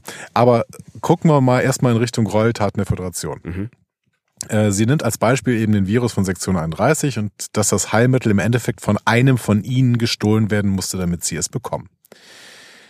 Ich finde, das ist ein Stück weit Geschichtsrevision. ein Stück weit ist es aber auch wahr. Ja. Ähm, ich habe noch mal kurz zusammengestellt, wie ich mich erinnere, ähm, weil wenn es um TNG-Fragen geht, dann frage ich dich ja immer, aber Ja. bei DS9-Fragen sehe ich mich ja jetzt mal ja so ein bisschen als Experte, dann gucke ich das mal durch. Bitte. Also das Ganze, Ganze hat wieder mal in Homefront Paradise Lost angefangen. Ähm, Odo und Cisco versuchen da die er der Erde zu helfen, die, diese Changelings zu jagen, was ja im Endeffekt nur ein, zwei waren, Ja. und damit das Vertrauen wiederherzustellen. Odo geht dafür dann aber zu Starfleet Medical, um sich vollständig untersuchen zu lassen. Ähm, Sektion 31 unter Luther Sloan, zu diesem Zeitpunkt noch gar nicht bekannt, injizieren Odo dabei bei dieser Untersuchung bei Starfleet Medical unbemerkt einen Virus, den dieser zur großen Verbindung tragen soll. Mhm. Und Odo hat genau das gemacht, als er dann Ende des Jahres gezwungen war, zum, zur großen Verbindung zurückzukehren, um sich dem Urteil zu stellen, weil er einen anderen Wechselbalg getötet hatte. Mhm. Das wusste er aber natürlich gar nicht. Ja. Denn Odo selbst soll- sollte sich mit diesem Virus eigentlich gar nicht infizieren, äh, was dann aber später trotzdem passiert ist, weil er dann irgendwie nochmal so einen Wechsel zwischen Fluid und, ähm, und Solid gemacht hat und dadurch hat er dann den Virus auch bekommen. Ja. Mehr und mehr Changelings werden, Changelings werden dann krank. Wir sehen das eindrucksvoll am Charakter von äh, Salome Jen, der, der weiblichen Gründerin, Ja. die wir immer wieder sehen. Ja. Bashir entführt dann irgendwann Sloan, als dieser ihn auch mal kurz entführt hatte. Whatever. So. Bashir entführt irgendwann Sloan und entwickelt in diesem Kontext ein Heilmittel für den Virus. Und tatsächlich, der Föderationsrat entscheidet, dass die Föderation den Gründern dieses Heilmittel nicht geben soll. Mhm. hier hat Vedic erstmal recht. Ja. Die Föderation hat beschlossen, das Heilmittel gibt's nicht für die Gründer. Weil die Föderation gesagt hat, das würde den Gründern so sehr in die, Hand, in die Karten spielen und das, den Krieg quasi in Richtung der Gründer wenden, das können wir nicht tun.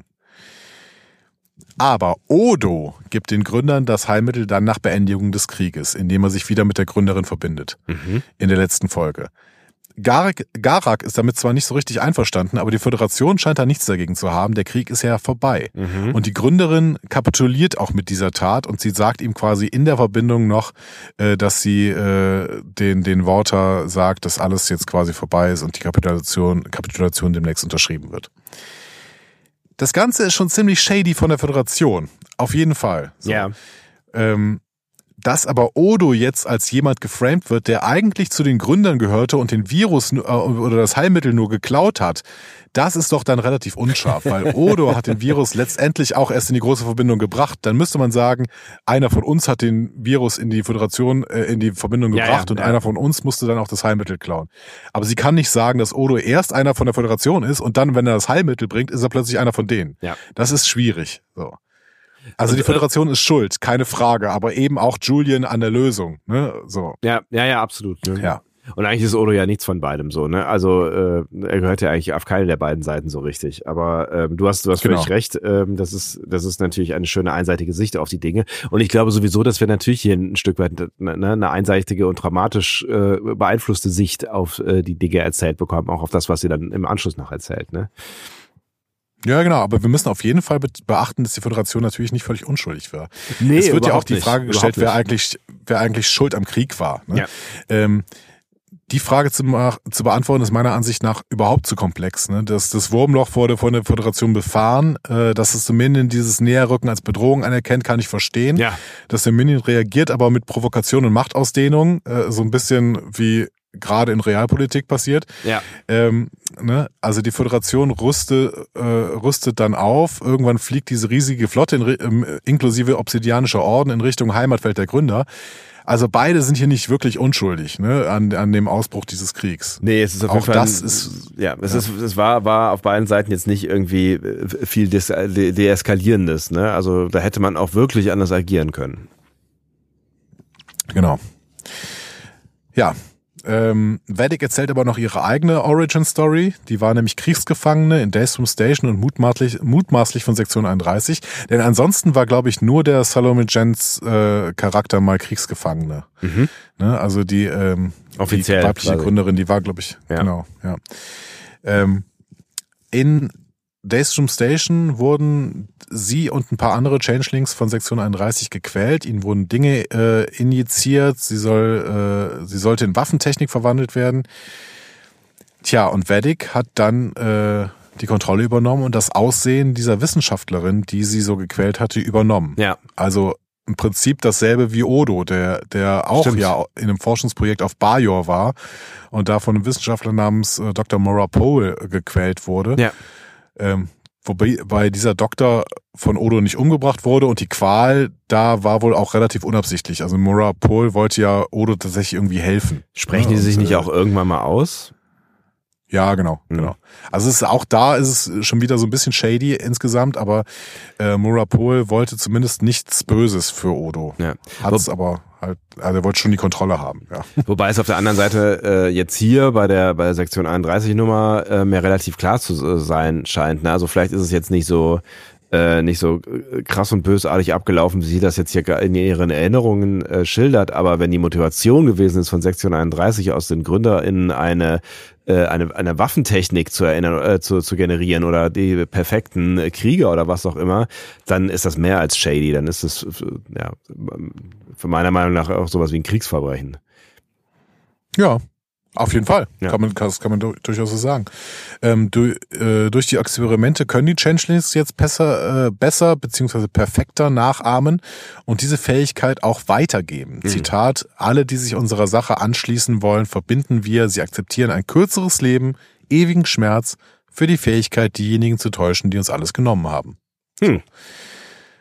Also, für Sektion 31 kann man sagen, klassisches Zauberlehrling-Motiv. Ne? Die Geister, die ich rief, werde ich nur nicht mehr los. Ja. Ähm, was macht das alles mit deiner Empathie gegenüber Vedic? Na, ich habe es ja eben schon angedeutet. Also ähm, tatsächlich äh, lä lässt es mich empathischer werden gegenüber ihr. Also die die Bilder, die sie da äh, schildert, ne, oder die wir dann ja auch zu sehen bekommen, ähm, die machen natürlich wenig Spaß. Und wenn dann auch noch Sektion 31 beziehungsweise die Föderation da die, die Finger drin hat, dann, äh, dann weckt das schon Erinnerung genau eben an diese, diese Geschichte mit Odo auch ein Stück weit. Ne? Also dieses respektlose Umgehen und jetzt müssten wir es ja eigentlich besser wissen, weil damals der, der äh, Forscher, der mit Odo experimentiert hat, der wusste ja gar nicht, was er vor sich hat. Ne? Der, ich glaube, der wusste nicht mehr, ob es ein, äh, also irgendwann wusste er, dass es ein empfindungsfähiges Wesen ist, vermutlich, ne? aber er wusste ja eigentlich gar ja. nicht so richtig, genau am Anfang, was das eigentlich ist. Und das kann man bei Sektion 31 nicht gelten lassen, weil die wissen ja ganz genau, was sie da vor sich haben und wollen es ja nutzen. so. Und ähm, das, das, das finde ich halt echt sehr, sehr fragwürdig bis hin zu verurteilungsvoll, äh, verurteilungsfähig, würdig ist das Wort. Ähm, mhm. inso, insofern ähm, sind meine Sympathien hier bei Wedek ähm, durchaus und ich kann halt auch äh, emotional nachvollziehen, ähm, warum sie dann so gehandelt haben, wie sie gehandelt haben und sich dann da befreit haben und so weiter. Und ich kann auch den natürlich ein Stück weit den Hass nachvollziehen. In der Konsequenz ist es natürlich trotzdem irgendwie Quatsch, dass äh, ähm, dass sie jetzt die Menschheit auslöschen wollen oder die, die Föderationszeit oder die Starfleetheit äh, auslöschen wollen, weil das ist halt irgendwie naja, das ist halt äh, wieder böse, böse Schurken denken irgendwie, ne? Also viel wichtiger wäre, sowas ja bekannt zu machen und dann die Leute irgendwie, die sowas entschieden haben, vor Gericht zu stellen oder was auch immer, ne? Aber ähm, ja, das eignet sich jetzt nicht so richtig für die. Egal, ich schweife ab. Ähm, der Punkt ist der, es hat für mich Vedex Handlungen ähm, durchaus nahbarer gemacht und lässt mich schon auch bei aller Verrücktheit sowas wie Mitleid mit ihr ähm, empfinden. Mitleid habe ich auch und ich kann auch viel daran verstehen, auch daran, dass die jetzt nicht mehr so richtig rational handeln, weil sie ja auch dann nochmal sagt, wir akzeptieren ein kürzeres Leben und ewigen Schmerz. Ja. Ähm, ewiger Schmerz macht dich halt auch irgendwann nicht mehr so besonders rational. Richtig. Das kann ich schon gut verstehen alles. Ähm, das erklärt für übrigens glaube, äh, möglicherweise auch, warum sie äh, in den ersten Folgen immer gekifft hat. Ähm, aber das, das scheint ja irgendwie jetzt Geschichte zu sein. Ja, maybe, genau. Aber ähm, ach, ich, ich, ja. Ich finde es trotzdem halt ähm, aus, aus zwei Perspektiven schwierig. Die erste Perspektive ist natürlich, dass Vedic völlig übertreibt und äh, in, innerhalb ihres Wahns auch ähm, keine rationalen Argumente mehr zugänglich ist, weil sie droht dann Picards und Beverlys Familie zu nehmen, da die Föderation ihre Familie genommen hat. Das verstehe ich weiterhin nicht, weil sie sagt dann auch Picard, du hast meine Heimatwelt zerstört. Der Great Link war doch am Ende von DS9 intakt. Ja, das check ich nicht. Ja. Die könnten einfach wieder zurück in den Great Link. Also das, das ist, dass sie naja, das nicht wollen, sie, dass sie Rache üben wollen. Ich, ich glaube, sie können es nicht, weil wenn Wedek hat ja erzählt, wenn jemand sich unserer Sache anschließen möchte, dann verbindet er sich mit uns und dann äh, akzeptiert er halt, dass er quasi so wird wie wir. Das heißt, wenn sie zurückgehen, dann könnte es halt sein, dass der Great Link dann so wird wie sie und damit halt alle ein kürzeres Leben haben ah. und Schmerzen. Also ich glaube, die sind schon quasi Ausgestoßene jetzt. Das heißt, wenn sie sagt, Beverly, äh, Picard und Beverly haben ihr die Familie genommen, dann heißt das nicht, dass die Familie tot ist, sondern dass sie nicht mehr zur Familie kann. Genau. Und, und wenn sie sagt, Picard, du hast meine Heimatwelt zerstört, dann heißt das nicht, du hast die Heimatwelt zerstört, sondern du hast Für mich, mir ja. die Heimat genommen. Ja. Das ist natürlich dann unglücklich okay. äh, formuliert, aber ähm, so würde ich es interpretieren. Ja, oder ich habe es äh, dumm, dumm verstanden. Also alles gut. ja, dann, äh, der Fehler kann ja an dieser Stelle auch bei mir liegen. Ja. Ähm, genau. Dann, dann bleibt aber für mich noch übrig, dass es für mich dann halt nicht der, so der super ähm, Bösewicht ist, weil aus den eben genannten Gründen. Aber dann äh, ist es an der Stelle verständlicher. Mhm. Ähm, wir gehen noch kurz ans Ende der Folge hier. Ja, Bei bitte. Jack ja. und äh, Sydney spitzt sich die Situation zu. Sydney warnt Jordi, dass die Schildregler versagen und die gefangenen Changelings an den Kraftfeldern zerren. Äh, Law hat aber die Kontrolle über die Schiffssysteme, einschließlich Sicherheit und Transporte übernommen. Ähm, der Changeling-Lieutenant fragt Jack dann, wie es sich anfühlen wird, wenn Sydney für ihn stirbt. Dann beginnen Jacks Augen rot zu leuchten, ähm, als er in Sydneys Augen schaut, die sich fragt, warum er sie so ansieht, was er hört. Ja. Also das ist alles schwierig. So. Ja. Ähm, Jordi, Jordi versucht mit Data Kontakt aufzunehmen und wird von Lore abgewiesen. Im Gegenteil, Lore übernimmt alle Kontrollen, schaltet alle Sicherheitssysteme aus und dann beginnt das Chaos. es war eine ganz starke Szene von Levar Burton, finde ich, in diesem Moment, oder? Ja, aber auch, auch von, von, von Brent Spiner. Ich finde, das, das ist ja irgendwie, ähm, ich finde, das, also das, das, ich habe ja eben gesagt, ich fand diese, diese Folge durchaus äh, spannend und ich finde, das, das ist einer der spannendsten ähm, Konflikte hier zwischen Lore und äh, mhm. äh, Jordi.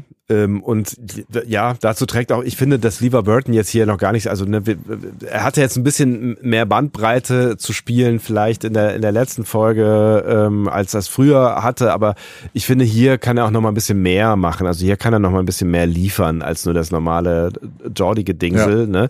Ähm, und kann natürlich auch diese ganzen Emotionen auspacken, die sich in sieben Staffeln ähm, DS9, äh, DS9, TNG aufgebaut haben, was Data angeht, so, ne?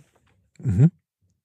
Ja, also er, er betont halt, wie sehr Datas Tod ihn mitgenommen hat. Ja. Ne? Und äh, Zitat, du hast mich zu einem besseren Mann, auch zu einem besseren Vater gemacht. Ja. Finde ich, ähm, fand ich sehr, sehr schön. Also ich, ich weiß nicht genau, äh, ob man das in TNG, was würdest du sagen, kann man das in TNG so nachvollziehen, dass Data wirklich Jordi auch geholfen hat, äh, mit der Suche nach der Menschlichkeit vielleicht selber so ein Stück weit Menschlich besser zu werden. Ich meine, Jordi ist ein Nerd, ne? Und wir haben ja schon drüber gesprochen, er hat eigentlich ja auch nicht so wahnsinnig viele Sozialkontakte, außer halt mit dem entsprechenden Computer-Data, ne? Aber ähm, er hat ja jetzt nicht so, so viele, so wahnsinnig viele, zumindest sehen wir sie nicht, so wahnsinnig viele äh, freundschaftliche Kontakte und ich könnte mir schon vorstellen. Das weiß ich nicht, das hast du beim letzten Mal schon gesagt. Ja. Wenn du das als TNG-Experte sagst, muss ich dir glauben, ich habe immer das Gefühl, dass, dass Jordi eigentlich ganz gut mit seinen Leuten im, im Transporter, äh, keine Ahnung, im Maschinenraum da Nein, also er wirkt, jetzt, er, er, wirkt jetzt nicht wie der totale Honk oder so. Ne? Also er ist, er, ist, er ist halt fröhlicher, offener Typ und er interagiert auch so, aber ähm, er, er lebt auch für die Arbeit schon ne? und ähm, ja ich, ich habe schon das Gefühl, dass, dass die beiden sich irgendwie was gegeben haben und dass die beide, beide aneinander gewachsen sind und dass vor allen Dingen für Jordi äh, dieser Data-Prozess, ne, vielleicht deswegen auch besserer Vater geworden, dass das schon auch so eine, so eine, so ein bisschen was Elternhaftes hatte, so, ne, also dass Jordi sich schon wahrscheinlich äh, mindestens äh, ähnlich verantwortlich gefühlt hat wie weil, der, der Onkel oder oder äh, vielleicht auch ja. wie ein Bruder, aber vielleicht auch wie ein Vater für für Data, ne? Ja, und dementsprechend ähm, hat er wahrscheinlich dann auch einen Schmerz gespürt, der so ist, als würde er ein Familienmitglied verlieren, ja. als Data dann tatsächlich in, in Nemesis gestorben ist. Ne? Ja. Und das fand ich total überzeugend gespielt Absolut. von Eva Burton. Ja. Und dass Laura dann zurückgeht und sagt, aber ich will nur überleben, genau wie hier alle anderen. Auch das war groß, ne? Finde ich auch fair enough. Ja, absolut. Mhm. also das ist ja, also wer will ihm das Recht zu leben absprechen, so, ne? Ja, genau. Offensichtlich alle, weil offensichtlich wollen alle äh, den, den Data haben und niemand will Lore. Ja. Ne? Ähm, tja. Tja. Henne-Ei-Problem. Also was war vorher? Lore war unerstehlich äh, und und äh, nicht sozialfähig oder ja. ähm, die ja, anderen ja. wollten ihn von vornherein nicht haben. Absolut. Ja. Ähm, parallel erkennt Beverly, dass Vedic einen Plan hat und wenn sie fliehen kann, wird sie Jack mitnehmen. Picard schlägt deswegen vor, Vedic zu töten. Sie sei verloren und eine reine Henkerin für ihre Sache. Tja, halte ich für ähm, erstens wenig geschickt, habe ich ja eben schon angedeutet. Und mhm. zweitens halt auch irgendwie, weiß ich nicht, also die, die Motivation fehlt mir hier gerade so ein so ein bisschen irgendwie. Also ja klar, wenn, du jetzt irgendwie sagst, wir hier stehen jetzt zwei Elternteile, die ihren Sohn schützen wollen und die wissen, dass wenn solange es Wedek gibt, ist die Gefahr da, dass ihrem Sohn irgendwas passiert, wobei Picard ja irgendwie ja erst seit ein paar Tagen äh, in dieser Vaterrolle ist. Ähm, da kann man vielleicht schon eher nachvollziehen, dass man, dass, dass, dass sie da den, den Gedanken zumindest äh, in Erwägung ziehen, das Problem, was ihren Sohn bedroht, aus dem Weg zu räumen. Aber selbst dann, also weiß ich nicht, irgendwer muss doch hier mal sagen, wir, also wir brauchen doch Wedek noch für Antworten. Also irgendwie, es gibt noch so viele offene Fragen. Ne? Also vor allen Dingen halt auch die Bedrohung der Föderation. Also darum ging es doch irgendwie auch ein Stück weit. Also Da sind wir noch keinen Schritt, wir wissen jetzt, warum Wedex so handelt, wie sie handelt, aber wir sind noch keinen Schritt weitergekommen. Was, äh, ne, also wir erinnern wir uns an den Anfang dieser Folge, wir haben noch ein paar wenige Stunden Zeit und dann passiert irgendwas. So, sofern davon gehen ja. wir ja aus, ne? Und das wird ja überhaupt gar nicht mehr thematisiert. Und Wedek ist doch zumindest der, der Versuch eines Schlüssels für, für also ich konnte es an dieser Stelle nicht so richtig nachvollziehen, außer wenn ich wirklich die Elternkarte spiele. Ja, ich wollte gerade sagen, also das war jetzt ein bisschen meine Hoffnung, dass du die Elternkarte spielst und damit irgendwie äh, formulierst, aus der Perspektive ist es verständlich, sie wollen ihr Kind schützen und das muss, äh, und dann äh, sind Gründe der Liebe überwiegen alles. Auf der anderen Seite haben wir hier die moralischen Instanzen. Wir haben ja. Beverly Crusher und Jean-Luc Picard. Das sind die moralischen Instanzen, die es in Star Trek gibt. Ja. So. Ja. Es gibt keine größeren moralischen Instanzen, die wir in der TNG-Zeit zumindest erlebt haben. Und die beiden stellen sich jetzt hin und sagen, ja gut, bevor der unseren, äh, bevor die unseren Sohn irgendwohin mitnimmt, bringen wir sie um. Ja. Ich weiß nicht. Ich find's, ich find's schwierig. Ich find's wirklich schwierig. Ich find's auch, ich find's auch richtig äh, schwierig. Also ich find's auch nicht, ne, wie gesagt, ne, du kannst, du kannst höchstens die Elternkarte spielen und die würde ich halt eigentlich auch am ehesten Beverly spielen lassen, weil die ähm, die halt den Grund dazu hätte. Und jetzt ist es ja Picard, der am Ende auch noch zielt. Ne?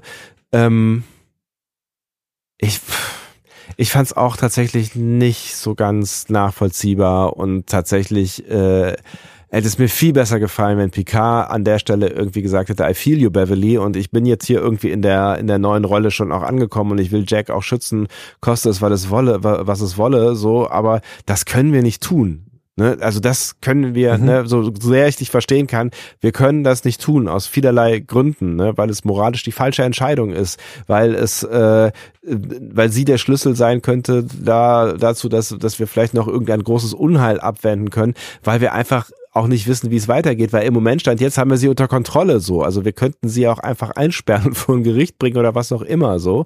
Ähm, ja, ich, keine Ahnung. Also das, das finde ich hätte, wäre rollenkonformer gewesen, als dass Picard dann selber zum Phaser greift. Das fand ich auch leider strange. Ja. Das Gute ist, diese Phaser sind ja manchmal gut, manchmal schlecht. Manchmal zerstört der Phaser halt alles, manchmal nicht. äh, eine zuverlässige Waffe ist das nicht. Nee. Und so äh, kommt es dann, als Law die Sicherheitssysteme ausschaltet, flieht Vedic im fluiden Zustand. Picard und Beverly schießen noch auf Vedics Blobberzeug. Ja. Aber es klappt nicht. So. Ähm, Erstaunlicherweise. Vedic ja. kann also Genau, kann also fliehen. Und der Kampf in den Korridoren eskaliert parallel, weil die Sicherheitssysteme sind jetzt ausgeschaltet. Jack kann seinen Changeling-Gegner besiegen, weil er einen guten Phaser hat, der dann äh, den Changeling-Gegner auflöst. Ja. Ähm, Sydney, Sydney wird angegriffen. Äh, Jack hat dann eine telepathische Verbindung zu ihr, sodass er ihr Kampfmoves vor, Moves vorgeben kann. Ja. Und sie kann deswegen auch den Changeling besiegen. So. Äh, und dann Data bekommt wieder Zugriff, verdrängt kurzzeitig Lore und stellt die Feldregulation wieder her. Ähm, Vedic ist aber frei. Ja. Sydney und Jack fliehen vor ihr. Beverly entdeckt, dass die Changeling durch das stabilisierende Mittel, das in den Experimenten verwendet wurde, verfolgt werden können. Es ist Telomium 847. Telomium mhm. kennen wir nicht, aber 847 ist eine Star Trek-Referenz, die 47. Mhm. Ähm, 8472 vielleicht. Mhm. Hm? Wer weiß. Es ist auch 11.47 Uhr gerade. Oh, schön. Hm. Guck mal, 847, äh, wenn wir 847 haben, dann fehlt nur noch die zwei, dass wir wirklich im fluiden Raum sind. Verrückt. Und dann, ja. Äh, ja. ja.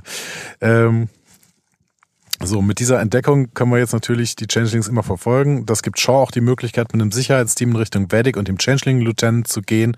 Sie werden aber da überwältigt. Shaws Begleitung wird erschossen, er selbst verprügelt. Sie fahren zur Brücke. Äh, da werden Seven und die Brückencrew easy überwältigt und Vedic erklärt sich zur neuen Captain der Titan und fordert Jack auf zu erkennen, wer er wirklich ist. So. Das war jetzt schnell zu Ende erzählt, ja. aber im Prinzip ist es, sind es reine Action-Szenen, in denen jetzt äh, inhaltlich äh, nicht mehr so viel passiert, außer eben, dass äh, Beverly dieses äh, Identifikationsding für ja. die Changelings entwickelt, was natürlich schon äh, ein Gamechanger sein könnte ja, demnächst. So. Es ging auch erstaunlich schnell, ne? aber gut, es ging ja dann, ne? es ging ja dann um Stoff und ähm, genau. Ja. Ähm, Ja, aber das ist Also das heißt, sie haben jetzt, sie haben jetzt mehrere Sachen ähm, auf der Habenseite durch diese kurz erzählten Szenen, um Ja. das mal kurz zusammenzufassen. Ja. Ähm, Jack und Sydney haben jetzt offensichtlich die Möglichkeit, telepathische Verbindungen herzustellen, was äh, noch von Vorteil sein kann. Data hat wieder Zugriff und kurzzeitig Lore über äh, verdrängt. Ja. Und Beverly hat diesen ähm, diesen Tracker. Ja. Das sind die, das sind die Dinge auf der Habenseite. Äh, auf der anderen Seite haben wir halt Sean, der äh, offensichtlich wirklich verletzt ist. Also der liegt am Boden und dem geht's nicht gut. Dem rinnt sogar ein Tränchen aus dem Auge, äh, was ich durchaus Ja. bemerkenswert äh, fand. Ähm, und wir haben halt eine festgesetzte Brückencrew inklusive äh, Seven. Und da finde ich, hat dann auch Wedek schon wieder, also klar ist sie da noch wieder super Bösewicht, auch in ihrer Rede, die sie dann da irgendwie hält, ne? Ähm, aber ich finde, da hat sie, sie hat trotzdem Macht, also auch, also aus meiner Wahrnehmung, Klammer auf, Klammer zu, ähm, auch aus diesem, diesem Chaos-Moment heraus, also aus dieser, also weil sie halt einfach so verrückt ist, weißt du einfach jetzt gerade nicht so ganz genau, äh, wie es, wie es weitergeht. Und dadurch, dass sie jetzt halt quasi die Macht dieses Schiffes unter sich hat, hat sie halt jetzt noch, also so viel Macht, wie sie gefühlt noch nie hatte in dieser Staffel. Das ist so. Ja. Tja, Tja. Jetzt sind wir am Ende. Jetzt sind wir am Ähm, Ende, Freunde, jetzt sind wir am Ende. Jetzt sind wir wirklich am Ende. Ja. Äh, ich würde sagen, kurze Bewertung dieser Folge. Ja. Und äh, dann spekulieren wir noch, wie es weitergeht. Sehr wohl. Du fängst an mit der Bewertung, weil beim letzten Mal habe ich angefangen. Ist richtig. Und ich habe das Gefühl, unsere Bewertungen werden heute ein wenig anders auseinander, äh, äh, ein wenig mehr differieren als äh, gewöhnlich, ähm, wenn sie denn überhaupt Ja, da, ha, weiß ich gar nicht, Ja. weiß ich gar nicht. Leg mal los. Okay, also ich fand die Folge tatsächlich ziemlich gut. Ich fand die Folge war von Anfang an wahnsinnig spannend. Also das war, also deswegen habe ich auch dieses Spannendwort am Anfang verwendet. Ich finde, das war vielleicht die spannendste Folge der Staffel. Sie war wirklich von von, von Sekunde eins bis äh, ans Ende hat sie für mich, äh, was den Spannungsbogen angeht, total super äh, funktioniert. Also ich war in dieser Spannung drin und vielleicht hat mich deswegen auch alles, alles gar nicht so, ähm, so, so, also vielleicht hat mich Wedek deswegen auch gar nicht so sehr gestört, wie, wie sie dich gestört hat, weil ich, ich war schon in dieser spannenden Grundhaltung drin und für mich hat sie in dieser spannenden Grundhaltung wirklich funktioniert. Und es gab, ähm, es gab ja mehrere Elemente, die du zu dieser Spannung beigetragen haben. Und mein Lieblingselement habe ich eben schon gesagt, das war eigentlich Lore. So, das hat für mich total äh, gut funktioniert, obwohl er ja eigentlich eher fast die kleinste äh, Rolle gespielt hat. Für mich haben diese ganzen Komponenten, die sie da zusammengewürfelt haben, eine wirklich spannende äh, Folge ergeben mit auch ganz ganz coolen Dialogen, mit mehr Rätseln so. Also es war jetzt nicht die größte ähm, Kommunikationsfolge. Äh. Na, ich glaube, wir haben mehr Zwiegespräche schon in anderen äh, Folgen gesehen. Ähm, und wir haben auch, was war es ja auch nicht die Action geladenste Folge, obwohl schon relativ viel Action gab. I don't know. Naja, wie gesagt, es war, für mich hat es ausgemacht, dass es wirklich eine spannende Folge gewesen ist mit Abzügen in der B-Note. Und meine größte Abzug in der B-Note ist das, worüber wir gerade am Ende gesprochen haben, ähm, ist halt äh, die, die, dieses Gespräch äh, oder das, die Handlung von Picard und von, von Crusher, die ich leider nicht so richtig gut nachvollziehen konnte. Ansonsten hat mir alles wirklich ziemlich gut gefallen. Also auch, dass wir jetzt hier nochmal eine, eine Motivation bekommen haben für diese, diese Abspaltung der Changelings ähm, und eine gute Motivation, wie ich finde, äh, bekommen haben. Das, das hat mir irgendwie echt ganz gut gefallen. Und dass wir Jack jetzt hier so ein bisschen mehr auf die Spur kommen, ähm, dass sie das nicht vergessen haben, ja, also dass das nicht erklärt ist, ähm, das, das äh, finde ich auch ganz, äh, ganz beruhigend. Ähm, unterm Strich würde ich vielleicht sogar sagen, dass diese Folge mir besser gefallen hat als die davor. Ähm, aber ich bin nach wie vor sehr zufrieden mit dem, was ich da gerade präsentiert bekomme. Und äh, als Sahne äh, äh, äh, Tüpfelchen dann noch irgendwie Tuvok äh, am Anfang zu sehen, ist natürlich auch ganz nice, ne? Mhm. Damit setze ich an. Ja. Äh, diese, diesen Teaser fand ich wirklich herausragend. Das hatte ich auch, glaube ich, am Anfang dargestellt. Ja. Und die ganze, ganze Folge hat mir eigentlich ganz gut gefallen. Ich sehe halt einige Probleme, die, ähm, also die jetzt anders sind als bei der letzten Folge. Bei der letzten Folge, das war der Nostalgiehammer und das Drehbuch hat überhaupt nicht mehr Ja. für mich gestimmt. Für mich. Ja, Nochmal, ja. ich betone immer wieder für mich. ähm, hier bei der Folge fand ich es anders. Äh, ich mag total diese ähm, Bottle-Episoden, wo es wirklich dann immer nur, wo es einen Handlungsort gibt und äh, auf den müssen wir uns beschränken und das ist dann meistens bei Star Trek ein Schiff und das ist auch gut so. Ja. Ähm, das, das gefällt mir total gut und deswegen war die Folge von vornherein, ähm, stand sie für mich unter einem guten Stern. Dass ich Vedic als äh, Gegner in dieser Staffel nicht äh, schätze, hat nichts mit dieser Folge zu tun. Im Gegenteil, diese Folge hilft sogar Vedic, weil sie ihr eine Motivation verpasst, Ja. die ich nachvollziehbar finde. Ich finde einfach, dass es, dass es aus besagten Gründen, die ich eben schon aufgeführt habe, ähm, bessere AntagonistInnen gäbe. So. Ja. Ähm, und Amanda Plummer kann auch nicht dafür, dafür, wenn sie im Prinzip Bartzwirbelnd die ganze Zeit oder, oder einfach wahnsinnig, gar nicht Ja. mehr Bartzwirbelnd, sie ist Nee. einfach nur wahnsinnig gezeichnet. Da kann Amanda Plummer auch nicht mehr viel rausholen, als außer sie halt wahnsinnig zu spielen. Das macht sie auch. Ja. Und das ist auch gut. Ähm, ich glaube nur halt, das ist nicht die große Kunst und der Amanda Plummer könnte große Kunst. Deswegen, das, das war so mein Punkt. Ja. Ähm, was mich wirklich stört, ist, dass alle so doof sind. Also alle sind dämlich und zwar immer wieder. Und Ja. das ist, das zieht sich so ein bisschen durch diese Staffel durch, dass diese Pläne, die da gemacht werden, im Prinzip keine richtigen Pläne sind, sondern im Endeffekt ist das ein bisschen so. Ich habe das Gefühl, das ist wie, wie wenn du ein Rollenspiel spielst und du hast eigentlich den perfekten Plan und dieser perfekte Plan wäre aber so langweilig, ähm, weil du, äh, weil damit dieses Rollenspiel schnell zu Ende wäre. Deswegen sagst du, okay, ähm, als Spielleiter würdest du dann sagen, okay, äh, ich verschärf's dir und ich würfel mal gerade auf Chaos und dann hast du wieder Chaos drin und dann ist alles wieder äh, so, dass du im Prinzip nur reagieren kannst auf alles Mögliche. Und alle in dieser Staffel reagieren immer nur auf alles. Es gibt im Prinzip, ich fand's hier schön, dass mal versucht wird, den Ansatz zu wählen, hey, wir machen mal einen Plan, wie wir diese Changelings eventuell irgendwo festkerkern können. Ja. Aber auch dieser Plan war ja nicht besonders gut. Sie hatten irgendwie diese, diese Kraftfelder, okay, fair enough. Da sagt ja auch Jack irgendwann, hey, das hat ja quasi perfekt funktioniert, Ja. auch wenn, wenn einer von den beiden stolpert, ist er tot. Aber gut, sie stolpern nicht und sie, äh, sie landen tatsächlich genau da, wo sie sie alle haben wollen. Aber dann? Also was war der Plan? Das, das ist, wird mir völlig unklar. Du hast gesagt, ja, die hätten die rausbeamen können oder werde ich verhören.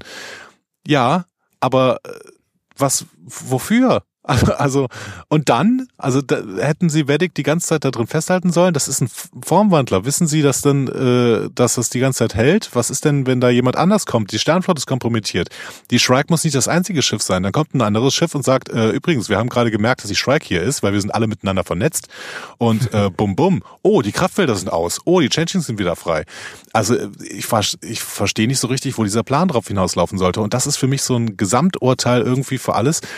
Ich sehe irgendwie niemanden, der in dieser Staffel planvoll vorgeht. Außer Worf. Aber Worf war nicht da. Ja. Nein, das, das, das teile ich voll und ganz und das ist ja das Problem irgendwie, ne, was ich eben angedeutet habe mit dem, ähm, ne, also niemand redet mehr darüber, nachdem es aufgemacht wurde am Anfang der Folge, dass es ja eigentlich darum geht, was auch immer da an diesem First Contact Day passiert, das zu verhindern. So, ne, das spielt ja überhaupt gar keine Rolle mehr im, im Laufe dieser Folge. Und das wäre für mich die Motivation gewesen, ähm, Vedek halt zu fangen und ähm, versuchen, äh, Informationen rauszubekommen. Und wenn es das nicht ist, dann ist es halt Riker, weil Riker wird ja zumindest noch aufgebaut. Der schickt einen Hilferuf. Ja, gut, dann suchen wir Vedek und holen Riker raus. Aber das, das spricht leider auch niemand mehr an. Und die Kritik kann ich schon nachvollziehen. Also das finde ich tatsächlich auch ähm, äh, fragwürdig, ja. Weil sonst wäre es ja, ne, sonst wäre es ja ein cooler Befreiungsplan gewesen. Da könnte man irgendwie sagen, okay, cool, wir setzen jetzt die Crew fest von der Shrike und wir setzen die für den Moment fest und können dann auf die Shrike gehen, können äh, Riker befreien und dann beamen wir die wieder Ja, zurück Beispiel, aufs genau. Schiff oder was auch immer und machen uns aus dem Staub oder so, ne? Aber ja, also das, da, das kann ich schon nachvollziehen. Das ist tatsächlich, ähm, ja, es gibt kein planvolles Handeln hier irgendwie so richtig, ja. Ja. Und deswegen ähm, war dieser Plan sowieso so chaosanfällig und dann ist natürlich der Moment, wo äh, das Chaos-Element Lore kommt und tatsächlich dieses Chaos ausbrechen lässt, ist natürlich der Moment, wo dann alles eskaliert. Und da hast du schon recht, das ist natürlich dann gut inszeniert, weil Lore genau dafür da, dafür steht. Ja, ne? ja, ja, genau. Ja. Aber so einen großen Weg musste er auch noch nicht gehen, um das Chaos auslösen zu lassen. Das ist richtig. Das muss man auch an dieser Stelle sagen. Okay, ähm, was glaube ich fruchtbarer ist als Jack-Theorien, wo wir wahrscheinlich nicht mehr so richtig viel weiterkommen, sind The Face-Theorien. Dann hau mal raus. Ähm, ja, also dieses äh, Element, was gerade irgendwie die Gründe da finden soll, spricht natürlich wieder ein bisschen für äh, Spezies 8472. Ne?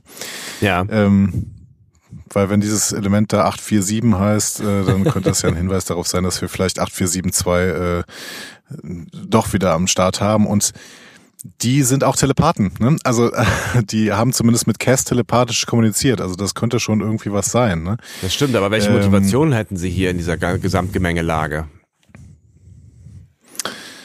Ja, keine Neben- Ahnung. Die hatten Waffenstillstand mit der mit der äh, Föderation. Ne? Also Ja. vielleicht äh, vielleicht wollen sie sich wieder ausdehnen in den anderen Raum quasi. Hm. Tja. Ähm, schwierig. Ja. Bei Motivation habe ich auch überlegt, wer hatte denn grundsätzlich eine Motivation, irgendwie die Föderation zu destabilisieren? Ja. Sicherlich die Romulaner, wobei ich da auch nicht weiß, wer das denn dann sein könnte. Wenn wir mal davon ausgehen, dass jemand Bekanntes ist, dann wäre ich wahrscheinlich bei, bei äh, Sella als äh, Halbromulanerin, vor Mhm. allen Dingen, was Denise Crosby ist. Das wurde aber von allen von allen Beteiligten wurde das äh, dementiert. Das Ja. heißt, auch da gehen wir davon aus, dass es eher nicht der Fall ist. Deswegen habe ich einen Favoriten. Auch das ist eher unwahrscheinlich, aber es ist zumindest mein Favorit. ich bin gespannt. Und es ist der größte äh, Antagonist, den Star Trek jemals gesehen hat. Und deswegen gehe ich davon aus, dass es das durchaus sein könnte. Ähm, Ich bin. Äh, und das ist natürlich Gul Dukat.